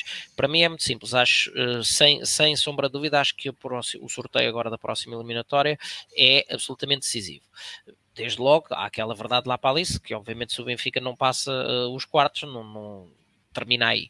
Mas acho, uh, acima de tudo, não é por essa verdade lá para Alice, é porque um, de um sorteio que nos permita uh, olhar com a confiança uh, à, passagem à fase seguinte, sendo que a fase seguinte é as meias finais, chegados às meias finais, uh, eu diria que podemos ganhar quase como qualquer outro. Porque, porque qualquer. quando se chega, porque quando se chega às meias finais, um, já começa a contar um bocadinho menos a questão do estatuto das equipas um, e, e, os jogadores transcendem-se na sua crença de que tudo é possível. Portanto, acho que uh, das duas, uma. Ou deveria calhar-nos a equipa mais acessível possível no sorteio. Ainda não estamos em condições de, de, de dizer qual, porque não sabemos todos, mas dos que já lá estão, preferia uh, o AC Milan uh, ao, ao, Chelsea. Um, e uh, encarar essa, essa eliminatória com a seriedade máxima, porque aí sim, passando, acho que podemos fazer uma gracinha. Uh, mas voltando então a, a Odisseias, muitas vezes fala-se Odisseias é ou não é uh, um guarda-redes que, nos, que permita a uma equipa como o Benfica uh, olhar para este, para este patamar de conquistas. pois eu. Um, acho que é precisamente neste contexto que nós temos visto uh, muito frequentemente, não num jogo como o do Bruges, diga-se, uh, o melhor que Odisseias pode trazer ao Benfica. Um, Odisseias, nos jogos de Champions, tem sido invariavelmente uh, um, um, autêntico esteio da equipa. Aliás, por alguma razão, esteve uh, na equipa ideal da fase de grupos da Champions. Para quem, para quem não se recorde, foi, foi Odisseias o, o, o guarda-redes escolhido, de entre todas as equipas que disputaram a fase de grupos. Um, e, e, portanto, nos, nos contextos que se, que se afiguram uh, como mais difíceis na teoria que seja, uh, é onde Odisseias tem atingido uh, exibições e patamares de excelência que às vezes nem sempre consegue uh, cá em contexto doméstico. E porquê? Porque aquela que é, para mim, efetivamente a maior pecha de Odisseias, ainda assim na, na, qual evoluiu muito nos últimos dois anos, especialmente, mas tem a ver com o jogo fora de postes, nomeadamente não por, e já falei nisso aqui há, há umas semanas, não por considerar que haja deficiências técnicas no, no, na execução dos lances, mas porque há normalmente deficiências ou hesitações no processo de decisão nas vezes em que Odisseias decide sair, uh, é muito eficiente a fazer manchas, é muito, uh, no, normalmente não é inseguro uh, nos cruzamentos aqueles a que decide atempadamente sair. Normalmente o, o, que trai Odisseias nesse tipo de lances é a sua indecisão e normalmente o que acaba por acontecer é que uh, decide tardiamente e ao decidir tardiamente já sai mal. Uh, ou seja, acho que é um jogador que, do ponto de vista puramente técnico, de, de mãos e pés, um, evoluiu muito e tem tudo, precisa de, uh, de melhorar um bocadinho o processo mental de decisão do, e isso tem a ver com, com a sua capacidade de analisar o controle à profundidade. Um, quando é que pode ou quando é que não pode, ou quando é que deve ou não deve sair de, da baliza para tentar a sua ação um pouco mais à frente. Acho que se Odisseias conseguisse corrigir, ou conseguir corrigir, uh, corrigir essa situação, uh, temos então sim o guarda-redes completo. A nível do contexto internacional, como disse para mim, está muito bom. Um, a nível do contexto nacional, em que o Benfica joga muitas vezes com a linha de defensiva forçosamente subida, devido às táticas do autocarro, uh, é onde se sente mais. Um, as, as, lacunas de, de Odisseias, uh, porque a esta, a esta capacidade maior ou menor de decisão na, na saída, um, soma uh, um patamar de tranquilidade um bocadinho menor a jogar com os pés, também aí evoluiu, mas uh, ainda, ainda não é uh, um Oblak ou um Ederson, um Ederson menos ainda. Acho o Oblak no, no cômputo geral de todas as características, consegue estar, para mim, ainda uns pozinhos acima de Ederson, mas em termos de jogo de pés, Ederson eh, era absolutamente avassalador. Uh, não sei se tinha por hábito, se era uh, treinar uh, durante a semana também noutras posições, não sei se era só um talento natural, mas Ederson jogava com os pés com a mesma tranquilidade com que jogava com as mãos. Um, e portanto.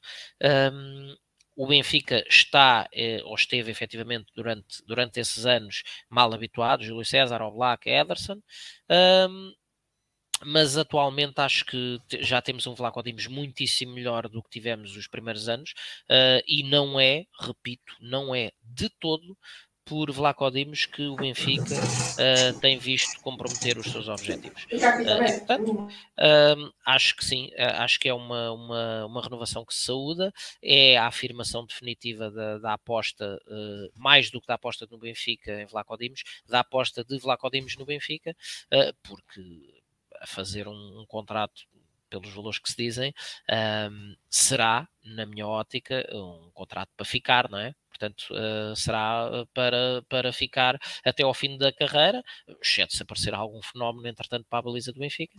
Acho que, que, é, que é jogador para ficar durante muitos e bons anos uh, no Benfica e, portanto, uh, aplaudo a medida de, de, se ter avançado para a renovação com a Odisseias.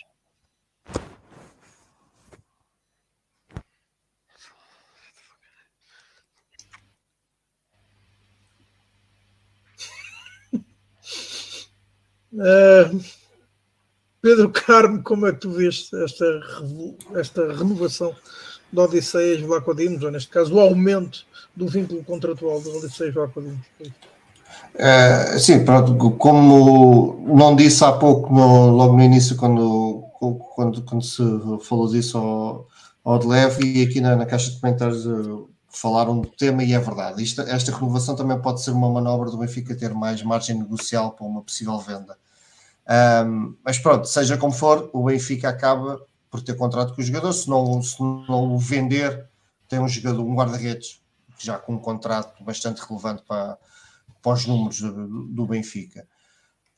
É assim, eu, não me parece que seja guarda-redes para estar neste patamar uh, salarial, mas concordo com o Carlos quando diz que, que esta Odisseia evoluiu, evoluiu bastante. Acho que dentro, entre os postos está, está muito bom. É um guarda-redes já muito bom dentro, entre os postos.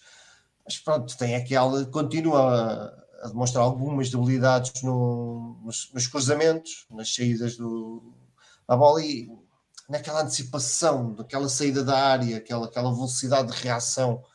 Um, há alguns lances que ele, se ele saísse mais rápido, se tivesse mais agilidade na, na saída de bola, podia cortar o lance antes de ele ser se tornar perigoso. Um, mas, também pode ser aquilo que eu disse ao início. O Benfica pode, com este, pode ter percebido que no mercado um, não há um jogador que lhes dê as garantias que o, que o lhes dá agora, em que o Benfica possa financeiramente uh, contratar. Portanto, lá está. Eu nesta fase um, vou acreditar que na, nas decisões que quem está no, a tomar conta do Benfica, porque temos tido um, boas decisões nos últimos tempos, portanto, temos tido mais boas decisões do que más. Portanto, vamos esperar que esta seja mais uma delas. Um, temos um, um miúdo a despontar, todos nós uh, esperamos muito do, do André, um, que esperemos que vá tendo as suas oportunidades de, de, ir jogando e pode ser que, que esta contratação do que esta renovação do Odisseias até sirva para não lhe meter já muita pressão em cima e dele ir tendo mais tempo para se afirmar. Uh, vamos ver, vamos ver como é que chega ao defesa, se isto é uma estratégia negocial ou se é mesmo um, uma crença no, no desportivamente. Portanto, vamos aguardar. Não me choca, uh, não me choca a renovação. Acho que os números são um bocadinho elevados, mas uh, não é, não é, não é nada do outro mundo. Não é algo que, que me deixe transtornado, como seriam outras renovações, como os meites da vida. Portanto, vamos acreditar. Ora, um, Tiago Godinho, partilhas da opinião do do Pedro, vamos acreditar que esta renovação de Odisseias foi pelo melhor. Eu, hum, eu ouvi dizer que eu tinha contrato até 2025, eh, não até 2024. Sim. Mas eu vou. A minha opinião sobre Odisseias, eu já disse aqui várias vezes, e portanto o que eu espero que isto significa que obrigado Odisseias e que seja uma boa venda em 2023, no verão. Eu acho que o Benfica precisa do melhor guarda-redes. Hum discordo, discordo, não discordo muitas vezes com o Carlos, mas no caso do Odisseias é um deles, é um dos poucos, mas discordamos. Uh, no, no, no, no, no, no, no, futebol moderno é importante ter um guarda-redes que evidentemente faça aquilo que é o seu papel, que é defender entre os postos. Mesmo aí Odisseias tem lacunas, uh, principalmente naquilo que é o futebol aéreo. Melhorou, sim, melhorou, é um facto mas continua a não ser um guarda-redes que transpire confiança uh, nesse tipo de lances. Uh, o controle da profundidade continua muito fraco, se calhar é o aspecto pior dele de todos. Uh, portanto, é um, é um, é um, é um guarda-redes que, aliás, o Benfica este ano, um dos jogos que não venceu, teve a felicidade, uh, lá está, pelo fraco controle da profundidade que, que o Odisseias tem, de não ter, não, não ter acabado de ser derrotado porque o jogador do Vitória conseguiu inacreditável que é depois, depois de passá-lo com uma facilidade incrível uh, com a baliza completamente à mercê preferiu mandar-se para o chão e depois no, no, nos dias de hoje e já isso aí um comentário do Mauro uh, que dizia isso e que eu subscrevo em que é fundamental ter um guarda-redes que consiga jogar com os pés, consiga ajudar a equipa a sair da primeira pressão. Eh, aliás, é, é ver aquilo que faz de forma uh, perfeita o Diogo Costa do Futebol Clube do Porto, que é um guarda-redes de enorme qualidade, diga-se. Um, é um verdadeiro livro, controla a profundidade e, e joga com os pés uh, com muita, muita, muita qualidade. O Odisseias não faz. E, e, portanto, Agora, se me perguntarem assim, é pelo Odisseias que o Benfica não venceu os últimos campeonatos. Não, não foi pelo Odisseias, porque isto é um jogo coletivo, não é? Tínhamos que ter mesmo um enorme perna de pau.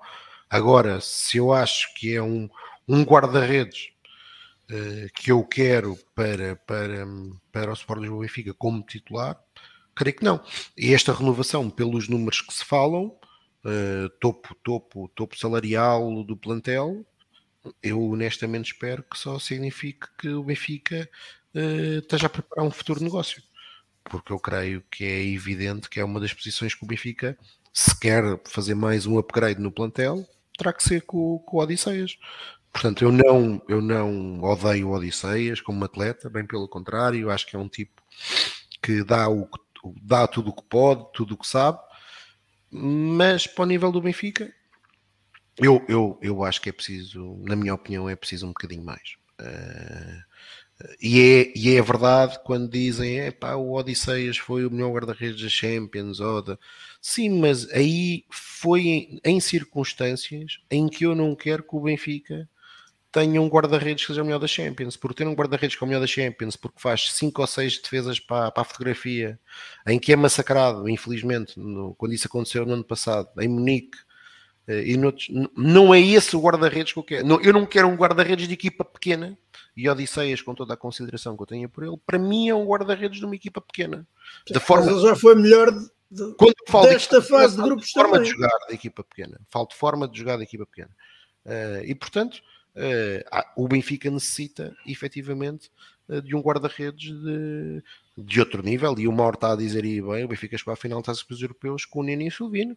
E o Neno, olha, por exemplo, é um exemplo. Se me disserem entre Neno e Odisseias, eu se calhar fico, fico confuso. Atenção, e com, com todo o respeito pela memória do Neno mas uh, o Neno, então a jogada a jogar pelo ar, de facto era muito pior que o, que o, que o Odisseias.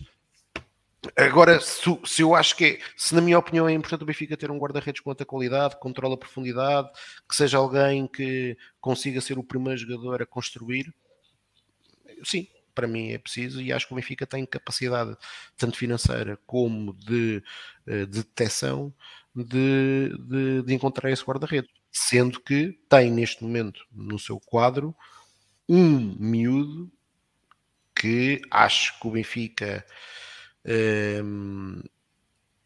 pode perfeitamente uh, apostar nele, porque será sem sombra de dúvida, mantendo aquilo que tem sido o seu padrão exibicional nas camadas jovens e na passagem para, para sénior, uh, um guarda-redes de, de elite, que é o André Gomes. Ora, uh, avançamos para outro tema. E o outro tema, e que a notícia surgiu minutos antes do início deste Falar Benfica, mas nós só demos conta dela, já havia começado a emissão, é a saída anunciada, pelo menos pelo, por dois órgãos da comunicação social, de Domingos Soares Oliveira, que deverá sair então no final da temporada e esta terá sido uma decisão tomada após eh, ou durante ou na sequência da reunião dos órgãos sociais que eh, decorreu hoje. Ora, segundo avança o recorde, durante essa reunião, eh, um dos vice-presidentes e também outros elementos dos órgãos sociais ameaçaram sair do Benfica caso não houvesse uma clarificação da situação de Domingos Soares Oliveira e que, portanto, este havia se tornado num assunto insustentável. Um, Tiago começo por ti.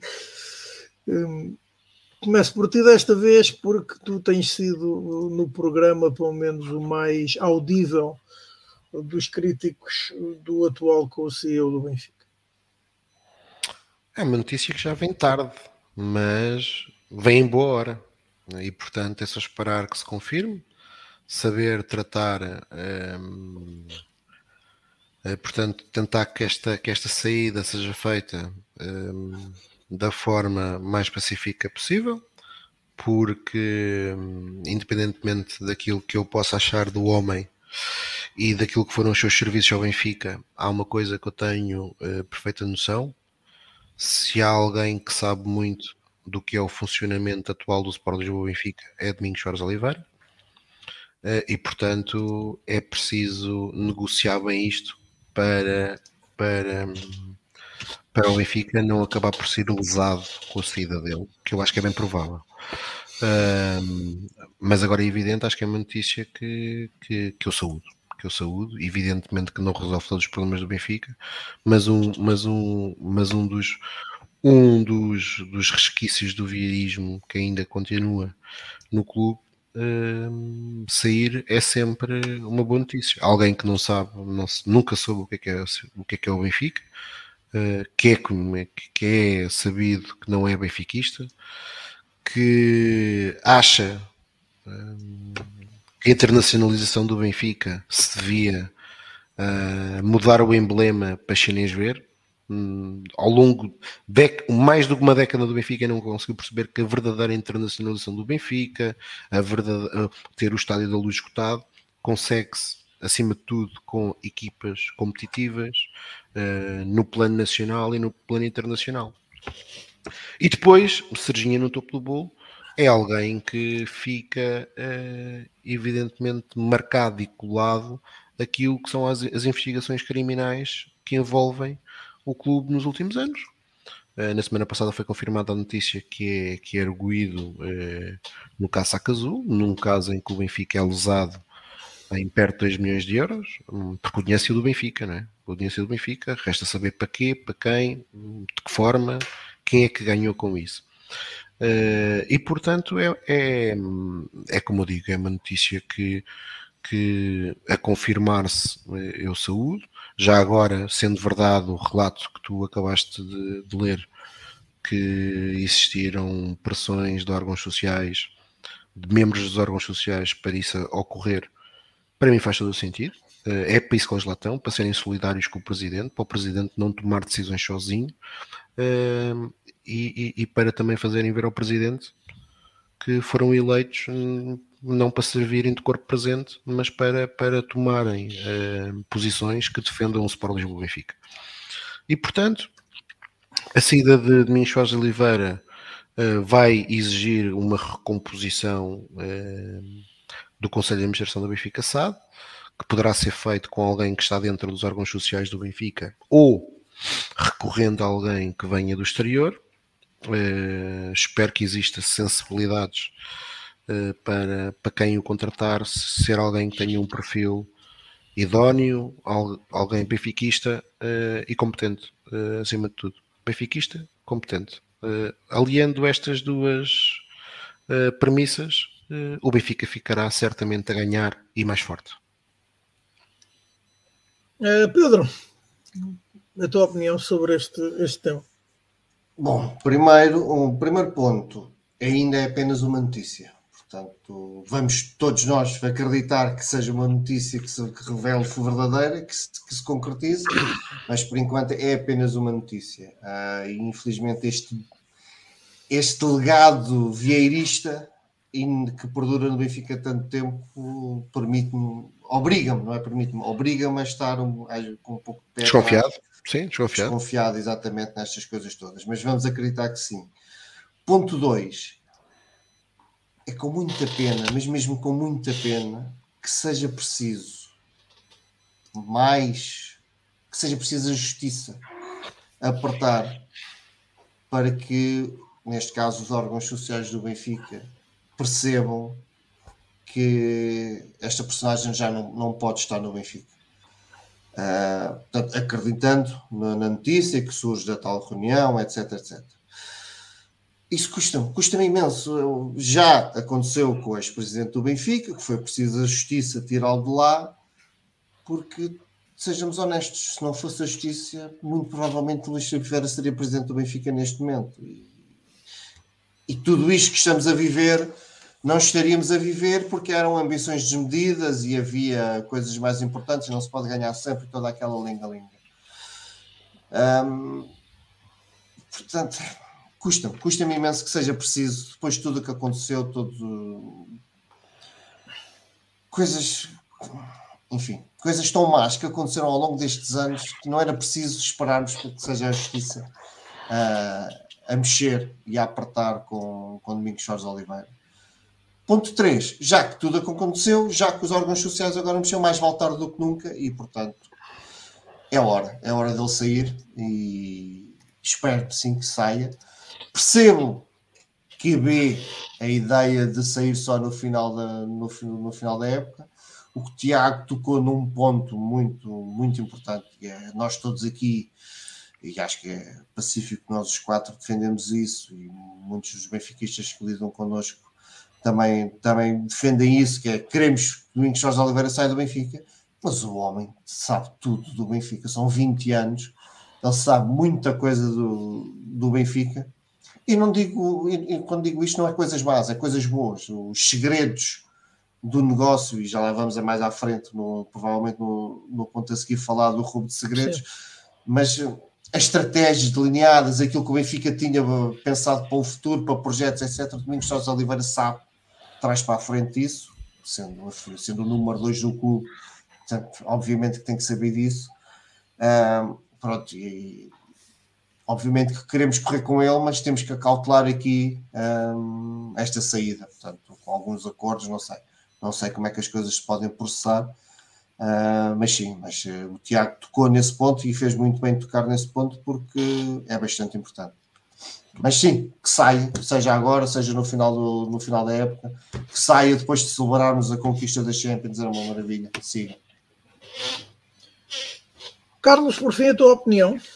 No caso, obviamente, da notícia vir a confirmar-se. Pronto, para já, primeiro ponto é, é meramente isso. É uma notícia que que não, não estamos ainda em situação de confirmação oficial, não, não há qualquer confirmação factual, será eh, alguma daquelas fontes, não é? Que, que, sabemos o que acontece muitas vezes dentro das reuniões do Benfica, passado um se, bocadinho. Se bem que uma notícia desta a ser verdadeira, deverá precisar de uma uh, comunicação à CMVM a, a breve trecho. Certo, por isso uh, acho, em qualquer acho um dos, em qualquer sim, um dos sentidos, diga-se. Acho que a breve trecho iremos perceber se isto foi verdade ou não, mas vá, vamos, para, para efeitos de, de, desta conversa, vamos assumir que vamos dar a, a notícia como verdadeira para, para que tudo isto faça sentido.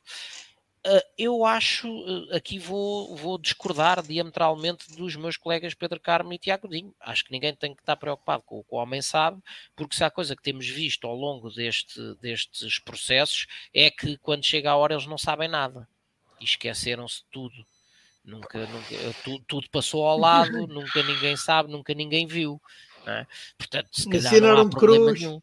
É Ensinaram de cruz uh, com, com e, e, se há pessoa que, que, é muito crítica em relação, por exemplo, ao Luís Filipe Vieira e o seu legado, eu sou uma delas, mas uh, cada vez mais chega à conclusão que tudo mal que se passou no Benfica foi culpa única e exclusiva de um homem, o homem providencial, Luís Filipe Vieira. Porque o resto ninguém sabe, não é? Ninguém, ninguém sabe nada, ninguém viu. Uh, há uns contratos até que estão assinados, mas ninguém percebe muito bem como, porque ninguém sabia, etc. Portanto, acho que não, não temos que estar rigorosamente nada preocupados. Uh, falando um bocadinho mais a sério, é óbvio que um, esse é, para mim, o principal receio. Uh, por, por, por aquilo que é, uh, que é boa prática uh, em empresas e afins, quando há situações destas, a partir do momento em que houve, e mais uma vez assumindo a notícia como verdadeira, ok?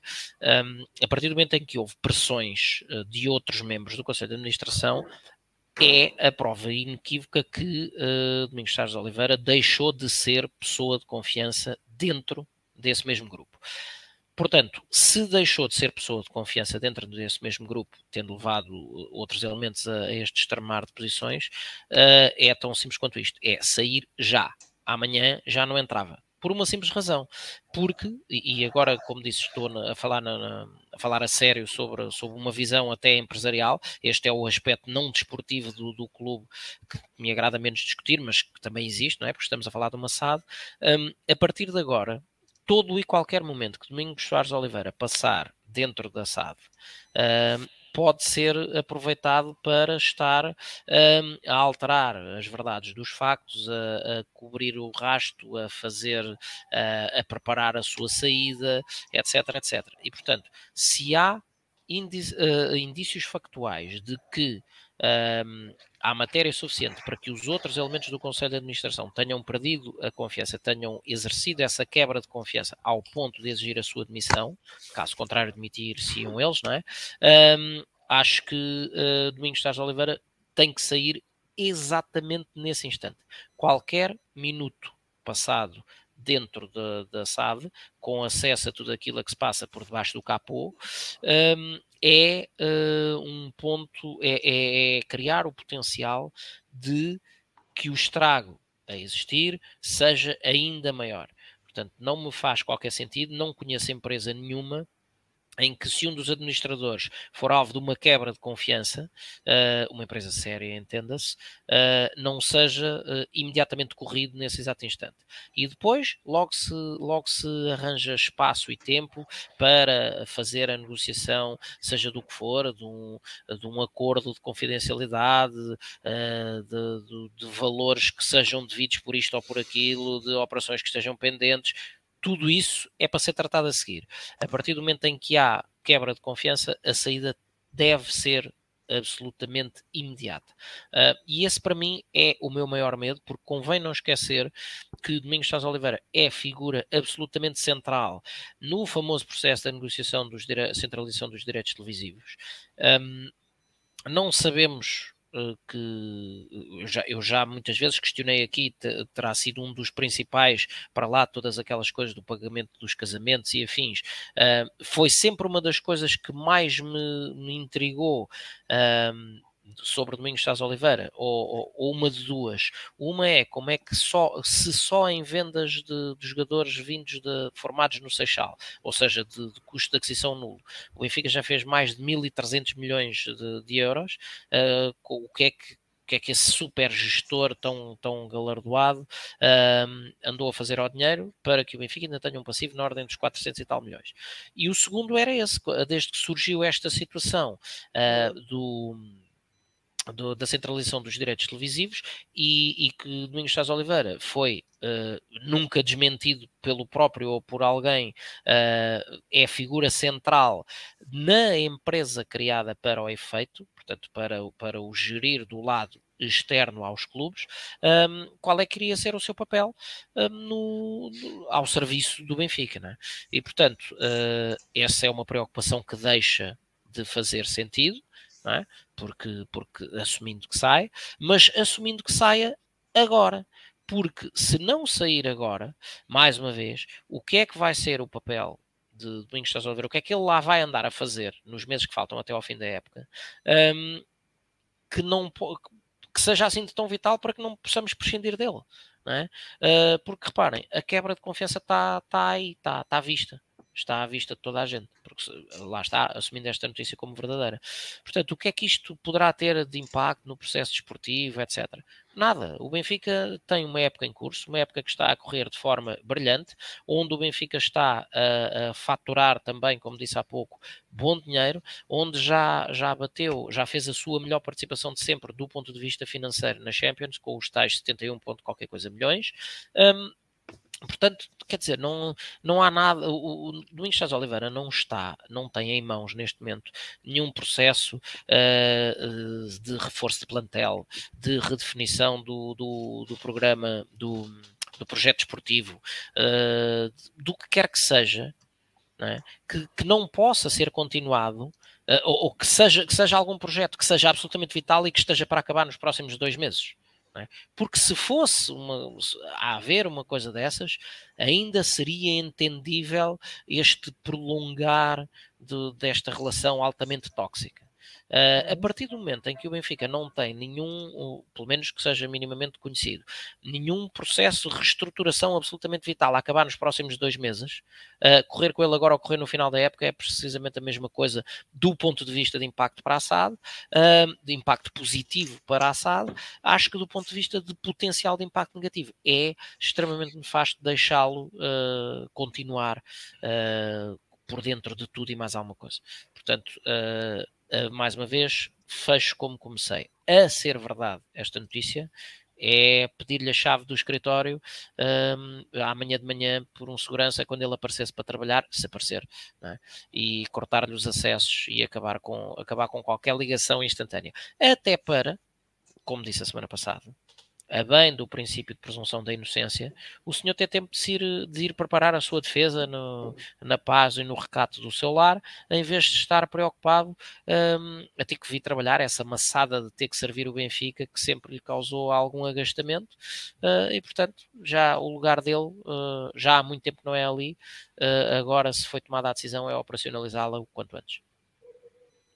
Ora, um, avançamos então. O próximo tema, esse sim estava na agenda, pois que, um, segundo notícia do Correio da Manhã, num acórdão emitido pelo Tribunal da Relação do Porto, vem escrito, preto no branco, de que o Futebol Clube do Porto se havia apropriado de sensivelmente 60 segredos de negócio do Sport Lisboa e Benfica, que terão chegado às suas mãos através dos e-mails que alguns deles foram divulgados em programas do Porto Canal e que levaram à condenação de, eh, de alguns elementos ligados ao clube. Ora, a, a Federação Portuguesa de Futebol tem no seu regulamento desportivo um, artigos que, um, que são uh, que se aplicam aparentemente a casos análogos, uh, e passo a citar uh, o artigo 57, utilização ou divulgação irregular de informação privilegiada. E diz então no ponto 1, o clube que indevidamente utilize ou divulgue informação privilegiada suscetível de prejudicar a integridade de jogo oficial ou da competição é sancionado com a exclusão da competição entre uma e três épocas desportivas e cumulativamente com multa entre 10 e 20 unidades, se sanção mais grave não lhe for aplicável por força de outra disposição deste regulamento. Ora, acrescenta então o, o regulamento disciplinar no ponto 2 para efeitos do presente artigo, considera-se informação privilegiada qualquer informação sobre uma equipa ou jogador de que uma pessoa disponha por força da sua posição num clube, sociedade esportiva ou organização, com exceção das informações já publicadas ou de conhecimento geral, de fácil acesso ao público interessado ou divulgadas de acordo com as regras e regulamentos que regem a competição. Um, o que é que vocês não, não tens agora isso numa versão só de, de até 20 palavras? É só para ser mais rápido. É que isto, metade do texto já. Não, não basicamente o... a divulgação de informação, houve divulgação de informação uh, privilegiada. E é crime. Ou, pelo menos está na posse. Não, é crime, é crime? É, e acima de tudo tem, pode, pode ter consequências a nível desportivo que é isso que o Rui quis, quis com este texto todo dizer, porque, porque ele deu o regulamento, não é? Pronto. Ora, o que é que deve fazer o Sport Lisboa e Benfica e o que é que se pode esperar da parte da Federação Portuguesa de Futebol? Epá, eu que é acho é que isso é uma pergunta, não é? Eu acho que isso é uma pergunta. Eu nem sei como é que é possível fazer essa pergunta. O que é que o Sport Lisboa e Benfica deve fazer? Olha, uma coisa eu sei, não é receber o Pinto da Costa uh, no Estádio da Luz e não é dar-lhe os abraços. E oh, Tiago, mas isso é o que não deve fazer. Estás Pronto, mas, mas eu estou a responder ao que não deve fazer. É que é mesmo. Eu até entendo que Rui Costa, por, pelo seu passado como atleta, um, conhece a Pinta Costa e que. Porque é normal que assim o seja, pá, mas há coisas. É impossível o Benfica, institucionalmente, uh, sentar-se à mesa, seja do que for, com o Futebol Clube do Porto, para negociar, seja o que for, a não ser uh, organização de jogos entre os dois clubes. E aí sim, uh, acho que para evitar essencialmente problemas, é um win-win para os dois. Uh, é a única coisa que os clubes devem sentar à mesa. Tudo o resto é impossível, é impossível o Sport Lisboa Benfica ter qualquer tipo de relação com os dirigentes que estão no Futebol Clube do Porto. Uh, e isto, do caso do, daquilo que é, que é o acórdão do Tribunal da Relação, para mim é evidente, o Benfica tinha que ir até as últimas consequências e já devia ter, já devia ter, e eu espero que se não o fez, que vá fazê-lo no, no, no, futuro, uh, peça à Comissão Disciplinar da Liga para agir em conformidade e para os regulamentos serem cumpridos. Uh, porque é evidente que aquilo que o Tribunal disse é óbvio que aconteceu Aliás, o Futebol Clube do Porto o que fez foi o Futebol Clube do Porto teve acesso a quase toda a informação. O Benfica, o Benfica foi alvo de um striptease por parte de um, de um, de um adversário direto. O adversário direto ficou, aliás, mais do que um, porque o Sporting Clube Portugal também uh, teve acesso a esta informação. Foi, foi mais inteligente, foi na, foi na prática de nunca ter assumido aquilo que foi a sua divulgação. E, portanto, uh, tiveram, tiveram acesso a tudo que, a tudo, a tudo que era informação do negócio do Sport Lisboa Benfica. E isto com a agravante, isto com a agravante, no caso do Futebol Clube Porto, de ter criado uma narrativa, foi isso que o Futebol Clube Porto criou, e aí o Sporting, uh, com a administração de, de Bruno Carvalho, ajudou, uh, sobremaneira, criar uma narrativa que o Benfica uh, era beneficiava e que eh, de alguma forma conseguia eh, ter benefícios desportivos que ao final destes anos todos ainda nenhuma, nenhuma prova concreta nós conseguimos ver. Aliás, caímos no ridículo, como ao longo desta semana. Nós na semana passada já tínhamos falado aqui sobre isto, mas esta semana veio mais um. Na semana passada foi aquele jogo célebre que supostamente o Benfica comprou, um jogo em que o Benfica entrou no campo já como campeão. que é só daquelas coisas que é, é daquelas bizarrias um, da justiça em Portugal. E Era depois, o tal pé que já estava comprado. Pá. Exato. E depois, uns dias depois, já depois do nosso programa, aconteceu outra que é, que é daquelas que eu quando li pensei, bem, se o Ministério Público quer que eu acredite nisto, uh, não está a ajudar a fazer passar esta informação cá para fora. Que é que um dos árbitros que, é, que, é, que era considerado uh, envolvido nesse esquema era o árbitro Miguel, que toda a gente sabe, inclusive, que tem um histórico de uh, graves erros contra o Sport Lisboa Benfica, que é um árbitro que, inclusive, tem relações, pelo menos dúbias, com o Sporting Clube Portugal, que envolveu inclusive um patrocinador de equipamentos.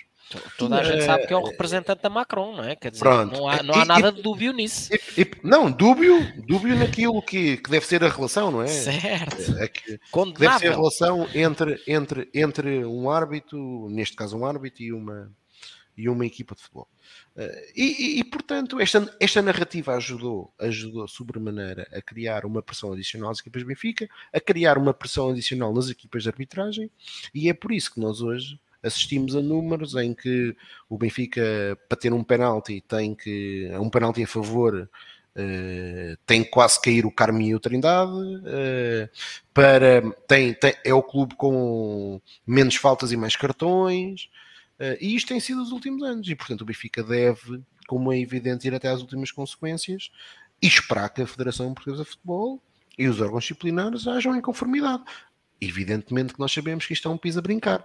Nós, este, nós há, há poucas semanas tivemos o caso das Juventus, do castigo que as Juventus pelas, pelas autoridades, pelas, pela, pelo, pela disciplina desportiva italiana foi condenado por causa de um, ehm, aldrabice na contabilidade e nós sabemos o que é que três clubes portugueses fizeram uh, no último ano e meio. E estou-me a referir ao Futebol Clube do Porto, Sporting Clube Portugal e Vitória Sport Clube, que andaram a negociar entre si uh, miúdos da formação e valorizaram-nos todos a 15 milhões de euros, o que é uma coisa inacreditável.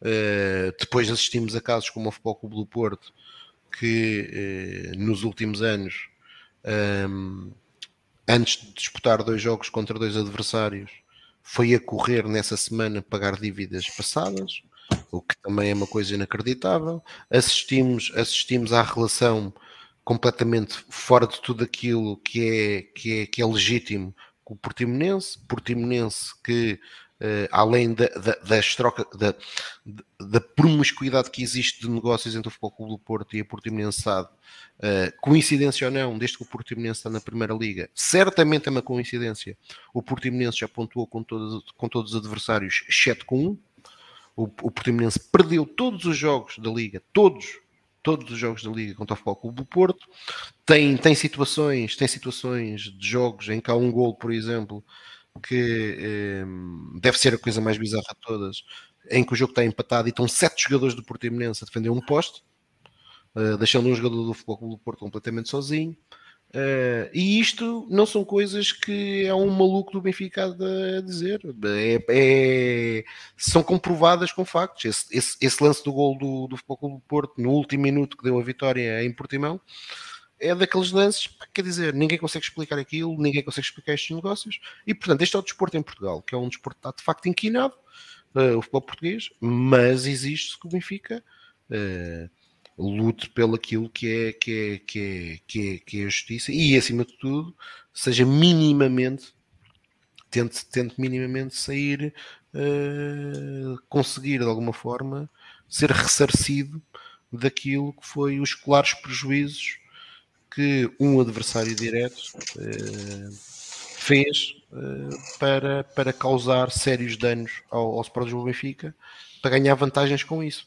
Uh, e a verdade é que se nós nos recordarmos em 2017, quando estas histórias começaram todas a aparecer, o Futebol do Porto nem sequer conseguia inscrever jogadores na UEFA.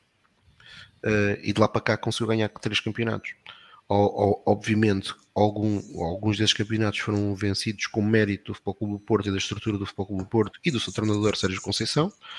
Uh, outros uh, também, uh, além desse mérito, também com muita incompetência do Sport Lisboa Benfica. O bicolor, bicolor porque é azul e verde, que liderava o Benfica, o rei das furnas, o rei das furnas, boicotou o sucesso desportivo do Benfica, boicotou o sucesso desportivo do Benfica, recordar aquilo que ele fez no ano que o Benfica uh.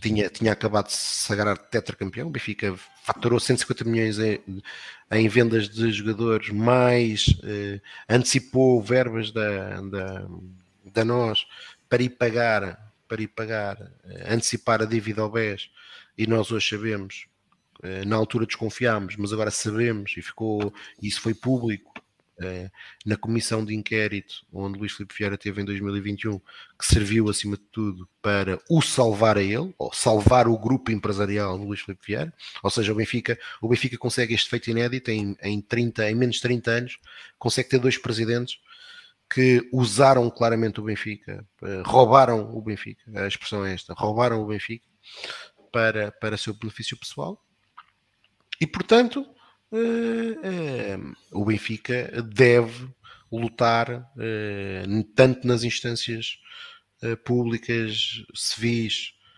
como nas desportivas, para ser ressarcido daquilo que foi os claros prejuízos que foi alvo por parte de um roubo ignóbil de um adversário direto. E, portanto, não, não existem, além disso, não podem existir relações com este tipo de gente, porque é verdade que Pinta Costa não foi não foi uh, acusado uh, neste caso, mas é como o Carlos dizia há pouco uh, sobre o legado de Luís Filipe Vieira.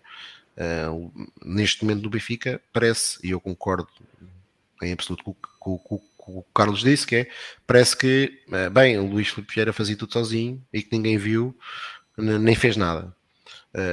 ninguém também acredita que no Futebol Clube do Porto uh, alguma coisa que envolvesse um ataque direto ao, ao Sport Lisboa Benfica não fosse do conhecimento do número um do Futebol do Porto.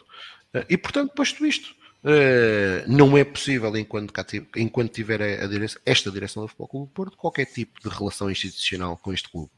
Como, como eu defendi isto em 2018 com, com, com Bruno Carvalho. Eu ainda com Bruno Carvalho eu defendi quando foi o ataque de Alcochete que eh, sendo a personagem quem era, que o Benfica tinha duas hipóteses, mais uma vez o Rei das Furnas, depois viemos a saber mais à frente, eh, boicotou o Benfica, eh, mas eu disse para mim na altura era, era, simples, o Benfica, ficando lá aquele presidente, o Benfica deveria atacar todos os alvos do Sporting Clube Portugal possíveis, não por serem jogadores do Sporting Clube Portugal, mas por quem é que, pelo presidente que aquilo representava. Se o presidente mudasse, aí o Benfica deveria, deveria considerar qualquer tipo de ataque para, para sorte, para quase um karma mítico. O que aconteceu foi que quem veio, a comissão de gestão que veio a liderar o Sporting naquela fase, era um senhor chamado Sousa Sintra. E então aí, eh, para mim, era mesmo sem perdão.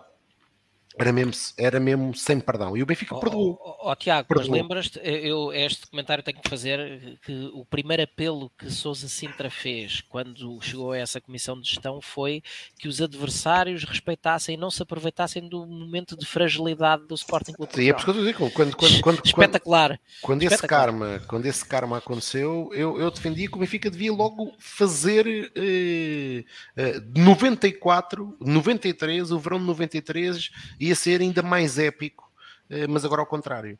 Uh, infelizmente, apesar de na Assembleia Geral de junho de 2018 o Rei das Furnas ter dito que ia fazer isto e aquilo e aquilo outro, mais uma vez não fez nada. uma surpresa, lembras-te? Uma surpresa. Era uma surpresa. Não, não fez nada, não fez nada uh, e passou em claro. Uh, e portanto, mas entretanto, o Sporting Clube Portugal tem uma nova direção. Acho que hoje as relações Uh, embora aqui uma bicada ali, uma bicada acolá, são completamente diferentes daquelas que foram no passado, são relações até a nível institucional que eu acho que são saudáveis, uh, e ainda bem, uh, o Sporting não é nosso inimigo, é o nosso adversário, e, e o Futebol Clube Porto também assim o devia de ser. Infelizmente com esta direção do Futebol Clube Porto não há, não, não existe possibilidade nenhuma de, de, de, reatar, de reatar qualquer tipo de relação, a não ser que o Futebol Clube do Porto assuma Pinta Costa um dia uh, num, num momento de lucidez reconheça tudo aquilo uhum. que fez para prejudicar o Sport Lisboa Benfica. Aí seja, talvez. Bem, uh, Pedro Carmo, como é que tu vês este assunto? É, mais do que ver o, de querer ver o Benfica ressarcido, que também eu quero, como é óbvio, mas honestamente também não sei bem como é que as coisas poderão funcionar nesse, nesse campo. O que eu queria muito, muito, muito ver era o Futebol Clube Porto castigado. Porque acho que o que aconteceu é gravíssimo. Nós daqui já falámos várias vezes dos e-mails, toda a comunicação que foi roubada do Benfica e, portanto, e foi uh, totalmente escapulizada pelo Porto em busca de tudo e mais alguma coisa, e já percebemos que em termos daquilo que eles queriam encontrar de corrupção desportiva, etc., não, tem nada para, para agarrar, mas com tanta informação interna, obviamente que, que apanharam uh, negócios, projetos, uh, ideias que o Benfica tinha e, e vão com certeza ganhar algo com isso. Portanto, e isto está provado. Tu falaste no, nos regulamentos da, da, da, Federação, o Tiago pediu castigos da Liga. Eu não sei se a Liga terá ou regulamentos iguais, portanto, se, se prevê este tipo de sanção, como a, como a Federação prevê de forma tão clara. Uh, espero que a Federação os aplique, não acredito, portanto, não tenho grandes expectativas que haja grandes castigos. Aqui não sei qual é a força da Federação nesse tipo de castigo, não sei se a Federação pode impor um castigo na competição que é organizada pela Liga, não sei, não sei como é que as coisas funcionam, mas pelo menos na Taça de Portugal podia de certeza e o Porto devia ser severamente castigado. Um, na, no máximo, na pena máxima que a lei lhe pode dar, que, que seria, obviamente, que seria não competir e uma descida de divisão, até porque é gravíssimo e tem que servir de exemplo. Se vai acontecer ou não, penso que não, penso que não vai acontecer. O Benfica deve ir até ao máximo daquilo que puder, do que a lei lhe permitir, e depois fazer exatamente aquilo que o Tiago disse, que é não dar qualquer tolerância de, de contacto, de negócio, de sentar à mesa, etc.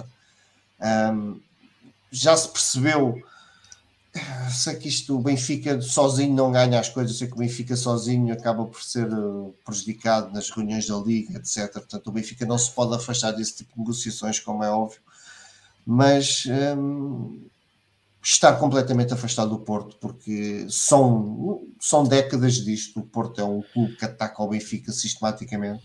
Para além de atacar a verdade esportiva, ataca o Benfica.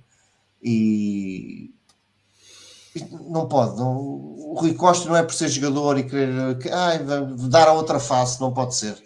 Com, com estas personagens do Porto não, não se pode. E depois disto, tudo o que se sabe de terem estado ali no, a expor a vida do Benfica no, no, no Porto Canal, etc.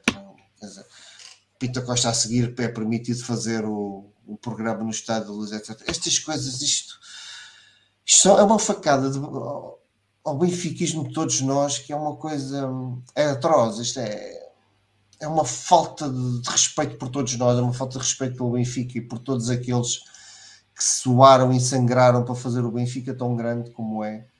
Que é, faltam palavras para conseguir adjetivar este tipo de, de, atitudes perante um clube que nos fez tão mal. Portanto, o Rui Costa cabe, é ele que tem essa missão.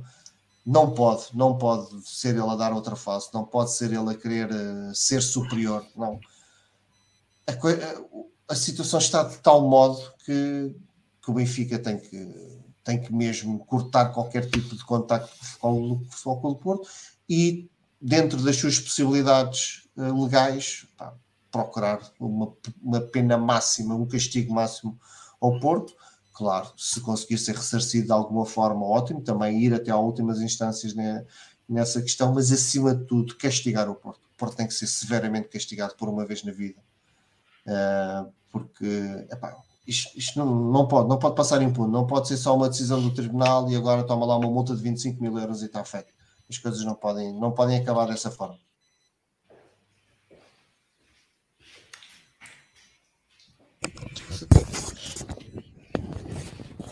Carlos, avanço. Rui, estás aí? Bem, eu okay. tinha, estava a dizer, por fim, a tua, a tua opinião sobre ah, isso. Ah, ok, ok. Não é que devia estar em muito, não, não se ouvia. Um, reparem, o, o, Pedro e o não. Tiago já disseram basicamente tudo. Eh, Era mesmo da minha.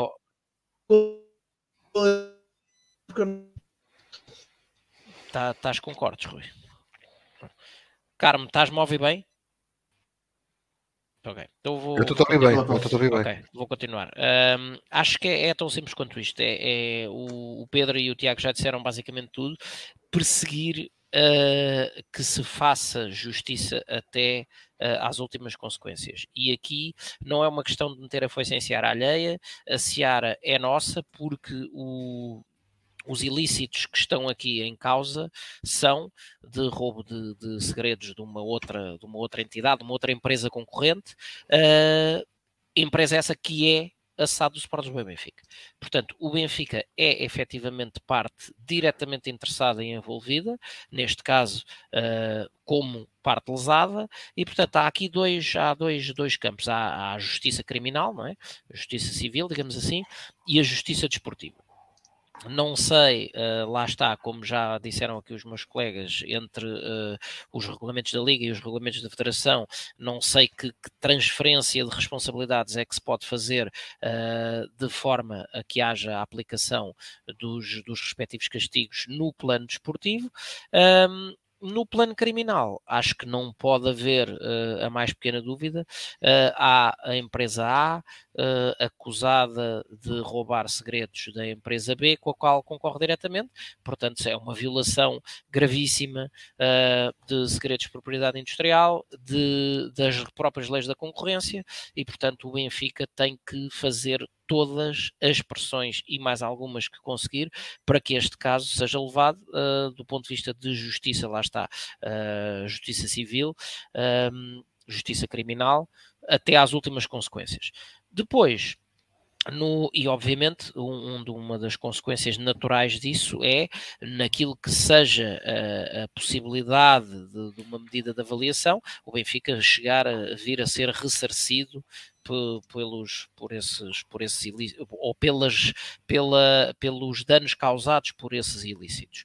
Se eu tenho uh, esperança que isso se venha a verificar, uh, na verdade não tenho.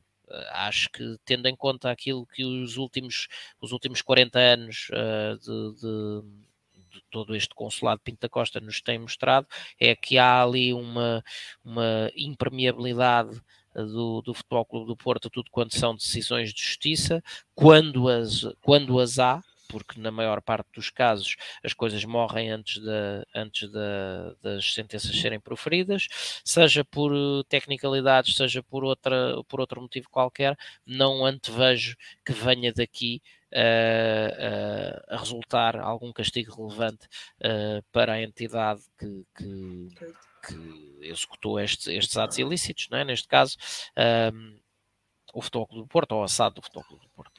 Uh, ainda assim, o que eu acho que o Benfica deveria fazer era isso, pressão máxima, do ponto de vista do, do, do plano desportivo.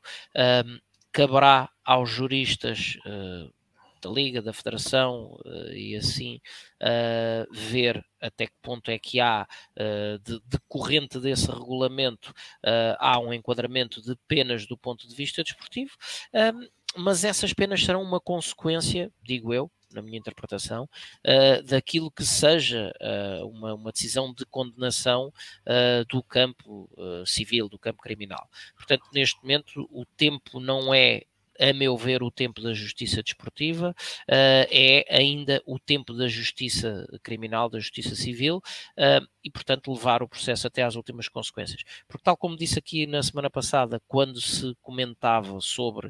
Um, ehm, as, as, supostas ilegalidades do Benfica relativamente à, ao arranjo de, de, jogos eh, e favorecimentos de, de, resultados desportivos, etc a minha um, posição é a mesmíssima posição da semana passada.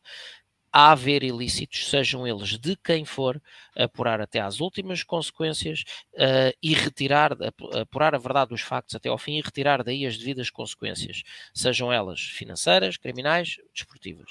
E portanto aqui não é diferente, não é, não é, por, ser, uh, não é por ser um problema vestido de outras cores, se bem que o Benfica está envolvido, embora como parte lesada, uh, e portanto um, fazer toda a pressão para que a justiça criminal funcione em primeiro lugar. E depois virá o tempo da justiça desportiva se, se chegarmos. Ora, agora é o tempo finalmente de concluirmos o Falar Benfica com as modalidades e deixamos para o Tiago esse rescaldo. Como é, é rápido, é rápido. Foi um fim de semana hum, pouco positivo, aliás, foi um fim de semana negativo ao Benfica. Perdemos no Hockey Patins em casa com o Hockey Barcelos por 5-2, hum, numa má exibição da equipa do Benfica e numa excelente exibição do adversário. Apesar disso, o Benfica mantém a liderança com alguma vantagem. Vamos ver se consegue manter essa, essa, essa vantagem até ao final desta fase. Uh, só depende de si. No basquetebol também perde, fomos derrotados no pavilhão João Rocha, uh, numa, numa, numa inacreditável. Uh, em 4 minutos inacreditáveis do Benfica de incompetência atroz, que tinha o jogo na mão e deixou-se perder, uh, com 8 pontos de avanço. pontos seguidos, não foi? Sofremos 11 pontos seguidos. Estávamos a ganhar por 8 e sofremos, sofremos 8 pontos seguidos. Uh, entramos da pior maneira na, na, segunda fase. Esta, este fim de semana, no sábado, jogo grande na luz e fundamental para o Benfica. Caso o Benfica não consiga vencer o Futebol Clube do Porto, um, ficará numa posição muito difícil para ganhar a segunda, a segunda fase e, portanto, ter, ter o fator casa uh, como vantagem. O basquetebol, o handball passou a eliminatória na Taça de Portugal, eliminando o, São Bernardo no Pavilhão da Luz.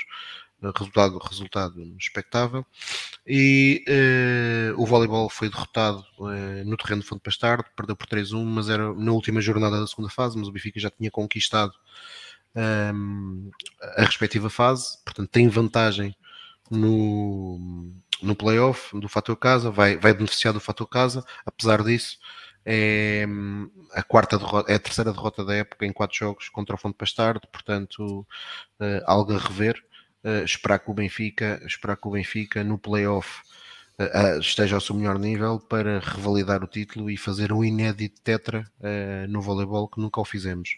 Uh, voleibol que esta semana tem, tem um jogo, tem um jogo no sábado, um derby em Viana do Castelo para as meias finais da taça, competição que vencemos no ano passado. Uh, tudo indica que quem vencer este jogo depois irá defrontar na final o Fundo Pastardo. Esperemos que o Benfica esteja ao seu melhor nível e consiga conquistar mais uma taça de Portugal. É o clube com, que tem, é o recordista de taças de Portugal na modalidade. Aliás, o Benfica é o clube com mais troféus oficiais eh, conquistados nesta modalidade, no voleibol, embora eh, tenha menos campeonatos eh, que o Sporting Clube de Espinho. E portanto, não foi, um, não foi propriamente um fim de semana muito feliz. Uh, amanhã, ou mais daqui logo às 21 horas, no pavilhão número 1 da Luz, o Benfica joga com o Oliveirense para a Liga Europeia de Hockey Patins, portanto, todos os benfiquistas que possam ir uh, era importante, porque se o Benfica ganhar, garante o apuramento para os quartos de final da competição, desta competição europeia, uh, que é a principal competição europeia de, de clubes de Hockey Patins, e provavelmente além de garantir isso, garante o primeiro lugar uh, do grupo. Portanto, uh, a todos os benfiquistas que possam ir, pavilhão número 1, 21 horas. E entretanto, só para. Uh, e podes, se quiseres passar ao Carlos, mas creio que o Carlos deve, deve querer falar do futebol feminino. Ah, já agora, uma vitória no domingo da equipa de basquetebol feminino, que continua a fazer, a ter um registro imaculado. foi, foi vencer ao terreno do Imortal em Albufeira. Uh, uma nota especial ao Eugênio, uh, Eugênio Rodrigues, treinador da equipa, que chegou a Lisboa e foi diretamente para o João Rocha. Uh, ver, o, ver o derby, estava, estava, estava ao pé de nós uh, no jogo, no jogo de no jogo no pavilhão João Rocha contra o Sporting. Mas para finalizar, porque acho que faz todo o sentido depois de, de, de 24 horas depois de uma grande noite do Benfica, só ler aqui as palavras de Roger Schmidt ontem a um canal uh, ao Prime Video ah, e creio que, esta, que estas declarações foram, uh, foram, foram transmitidas uh, para fora de Portugal em que ele diz: Estou feliz pelo Benfica e pelos adeptos, nunca vi tanta paixão e amor pelo futebol como aqui. É um sonho para todos. E depois ele, ele, conclui a dizer: na Alemanha não imaginam o que o futebol significa para os adeptos aqui. Estamos a tentar apenas, e eu reforço isto, estamos a tentar apenas deixá-los orgulhosos e felizes. Este homem, uh, ele talvez não saiba, mas ele nasceu para ser treinador do Sport Benfica. Uh, e eu espero, e eu espero mas que está a ficar seja... a saber seja possível, seja possível, não sabia. seja possível, seja possível um, renovar, renovar um, com ele uh, rapidamente, porque ele tem qualidade tanto no plano técnico como no plano emocional para nos, para nos dar muitas e muitas alegrias. Por fim, só, só registrar isso e já me ia esquecendo, e o Francisco António está coberto de razão. Uh, mais uma glória, uh, neste caso europeia, do Pablo Pichard, que ganhou uh, a medalha de ouro nos europeus de pista coberta. com uma facilidade impressionante, como se estivesse a ver um copo d'água, é um atleta de eleição e, portanto, que, que, mais uma alegria uh, que, o, que, o Pedro, que o Pablo nos deu, a, deu ao desporto português uh, e em particular ao Sport Lisboa Benfica. Ora, Carlos? Eu vou, vou falar num resultado, efetivamente, do futebol feminino, mas, mas antes quero só complementar aqui as palavras do Tiago. Um, que se prendem com, com aquilo que têm sido as declarações de Roger Schmidt. Uh, Tiago falou no pós, ou seja, no pós-jogo, e na entrevista que deu, uh, eu vou falar no pré, porque quando uh, na, na, conferência de imprensa de lançamento do, do jogo com, da segunda mão, não é? Do jogo com o Bruges, lá vieram as perguntas na minha ótica, completamente despropositadas uh, sobre se não seria o momento de, de começar a discutir contrato de renovação, etc, etc, porque dados os bons resultados e a visibilidade na Champions eh, para, para os outros tubarões europeus, etc e tal. Uh, e também aí Roger Schmidt uh, basicamente goleou. Uh, disse, meus amigos, ponto 1, um, ainda não é tempo para falar nisso, havemos de, havemos de falar lá mais para a frente, uh, mas não é o momento por, por, pela seguinte ordem de razões. Primeiro, o meu contrato não acaba. Uh, agora, ainda tenho mais um ano de contrato. Segundo, e esta sim para mim é a parte mais importante, tudo isto é muito bonito até aqui, mas uh, eu serei avaliado, ou o treinador, os treinadores em geral, serei avaliado por aquilo que se ganha no fim e, portanto, até porque quiseram logo falar sobre adversário potencial para os quartos, e ele disse: não, está bem encaminhado, sim, mas falta fazer a nossa parte primeiro. Espero amanhã à noite estar em condições de falar sobre o adversário da fase seguinte. Será bom sinal, será sinal que fizemos o nosso trabalho frente ao Bruges e que passamos.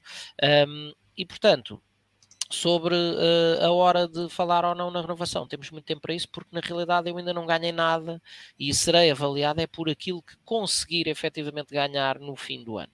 E, portanto, é esta, esta clarividência uh, das opiniões de Roger Schmidt que me, que me vão dando a certeza, jogo após jogo, que estamos a falar de um homem, homem uh, absoluta, absolutamente certo, sim, um homem absolutamente focado e com as ideias muito claras acerca daquilo que se pretende dele.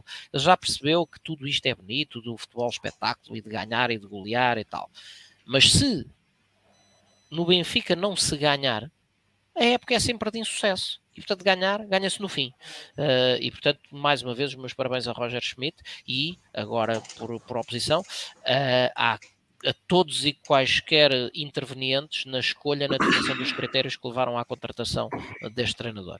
Um, e, portanto, eh, comprometido, eh, dado que o Tiago já falou em quase todos os, quase todos os resultados relevantes em termos de, de modalidades, eh, uma nota para o futebol feminino. Jogou-se a 14 jornada da Liga, contra o Lanque Vila Verdense. O Benfica chega a esse 14 jogo com o pleno, de 13 jogos, 13 vitórias. O Benfica tinha sofrido apenas 3 golos uh, até esse momento, com um ataque demolidor, e um, começa o jogo a perder tínhamos sofrido golos, salvo erro, do, do Marítimo e uh, do Famalicão, creio, não tenho a certeza, mas uh, acho que tinha, tinha havido só duas equipas em, em, em contexto doméstico a marcar ao Benfica. E o Benfica vai jogar com o Lanque Vila Verdense, fora, e apanha-se a perder. Bom, a velocidade com que as nossas raparigas pegaram na bola, meteram-na debaixo do braço, trouxeram para o centro do terreno para recomeçar o jogo e se, se atiraram à missão de dar a volta ao marcador, uh, foi uma coisa assim absolutamente uh, avassaladora. Uh, o Benfica começa a perder por um zero e vai ganhar o jogo por 7-1 uh, e aconselho aconselho a quem, a quem tiver a oportunidade de ir ver, e já temos aqui tecido uh, rasgadíssimos elogios à Kika, vencedora do, de um dos galardões Cosme Damião, ver o segundo gol da Kika. O primeiro é uma, um remate colocado de, de, oportunidade após uma assistência da Jéssica. O segundo golo, uh, a, Jéssica, um, a Kika consegue fazer dentro, num, ali naquele metrinho e pouco que fica entre a linha da pequena área e a marca do penalti, consegue, no meio de uma carrada de adversários do Lanco Vila Verdense, fazer duas rotundas e rematar para o fundo das redes. Portanto, uh, é, é ver, é ver porque efetivamente a alegria com que aquela rapariga uh, enverga a camisola do Benfica, uh, ela bem disse, é o Benfica que a faz sentir mais, que a faz uh, amar mais, chorar mais, tudo. Portanto, é uma benfiquista da cabeça aos pés. Temos ali um autêntico diamante. espero que o Benfica continue a ter muito carinho por, este, por todo este projeto vencedor do futebol feminino, porque elas bem merecem. E com isto, lá está, vitória, 7-1 14 jogos, 14 vitórias, 10 pontos de avanço sobre o segundo classificado, o Sporting Braga, um, e o impressionante score em 14 jogos de 68 golos marcados e apenas 4 sofridos. Portanto, quando, quando se fala em domínio, domínio é isto. Portanto, muitos parabéns ao, ao trabalho que o Felipe Patão tem feito com, com estas jogadoras, uh, que merecem tudo e que têm tido um desempenho sempre focadíssimo, sempre com nota altíssima e sempre com intensidade máxima. Isto sim é, é o Benfica, é disto que queremos. Ora, uh, Pedro Carlos, não sei se queres acrescentar alguma não, coisa. Não, não há muito mais a acrescentar, é isto como o Carlos, acho que podemos fechar exatamente com isto que o Carlos disse. Que Nada, é, novidades. A Benfica, fortíssimo. Pesca. Meninas e pesca. Roger Schmidt, portanto, acabar em altas. E pesca? Uh, não há pesca, não, não há. Continuamos sem pesca. Um, é assim, Roger Schmidt está, está de facto. É, consegue, conseguiu. Lá está. É um, nasceu benfiquista e não sabia. E está, está a descobrir agora e, e se tudo correr bem, quando perceber a alegria com que os benfiquistas festejam títulos, uh, eu acho que ele ainda vai ficar mais apaixonado por este, por este fantástico clube. Ele só vai e ficar é... deprimido é quando te conhecer e tu, e tu lhe falar sobre o, Pedro, sobre, sobre o que tu achas do João Mário. É pá, gostava muito de ter uma conversa. Não, ele, aí, ele aí vai perceber dúvida. que aquilo que ele disse agora não tem nada a ver. Quando ele disse que aqui vive-se muito futebol não. e tal, ele vai perceber, é pá, esqueçam. Olha, esqueçam. E, por, e por falar na, na, equipa hum, soberbamente comandada por Roger Schmidt, fica a nota, no, aqueles arranjos estatísticos sempre engraçados, com a Barrafa a honra do gol 100 da época. É? Com, aquele, com aquele trabalho magnífico que inaugurou o marcador, e portanto são já 104 golos a balançar as redes adversárias uh, e esperemos obviamente continuar a aumentar essa marca já, vai, não, já, não já no Funchal, não é? claro, já no Funchal. Ora, vou Ora... ter que aturar este careca. Show. Vais quando? Amanhã. Sim. E agora, agora concluímos a edição 105 do Falar Benfica e já bem depois da meia-noite uh, assinalamos que, que se comemoram então hoje, quinta-feira, dois anos de emissões do Falar Benfica. Para a semana teremos. Olha, Rui, só dar uma nota Sim. foi uma grande falha minha. Mas Ui. é uma coisa rápida. No dia 8, eh, portanto já, já estamos no dia 9, eh, é o Dia Internacional da Mulher. Também, é e, é verdade. E eu queria destacar o enorme trabalho que o Benfica tem feito no desporto feminino. Enorme trabalho que merece toda, toda a nossa, todo o nosso elogio. É e às atletas, treinadoras, treinadores que fazem parte do, mas principalmente às atletas, dizer-lhes uma coisa que é os últimos anos no Benfica têm sido muito difíceis. E muito difíceis porque, como é evidente, quando o Benfica não ganha, uh, pelo menos para mim, a minha vida não, não fica tão fácil. Uh, foi possível nos últimos anos um, mitigar um pouquinho os anos difíceis que o Benfica teve, que além não, não, de não vencer uh, na principal modalidade, também foram marcados e, por aquilo, por tudo o que envolveu institucionalmente o clube, desde as eleições mal paridas de 2020 uh, ao conjunto de situações que foram também acontecendo extra futebol, que foi graças a elas e com uma ou duas honrosas exceções, principalmente a maior de todas, o voleibol, que foi possível sentir algum benfiquismo dentro do campo ou nos pavilhões, uh, deveu-se a elas uh, e à equipa de voleibol. E, portanto, o meu enorme agradecimento uh, e vénia àquilo que tem sido o trabalho no feminino no Sport Lisboa Benfica. Ora, ora, então é com esta nota muito bem assinalada pelo uh, Tiago Dinho, concluímos o Falar Benfica 105, dizíamos nós, com uh, já dois anos de emissões. Uh, recordamos então que a primeira edição decorreu então no dia 9 de março de 2021. O convidado, ou melhor, sim, 2021.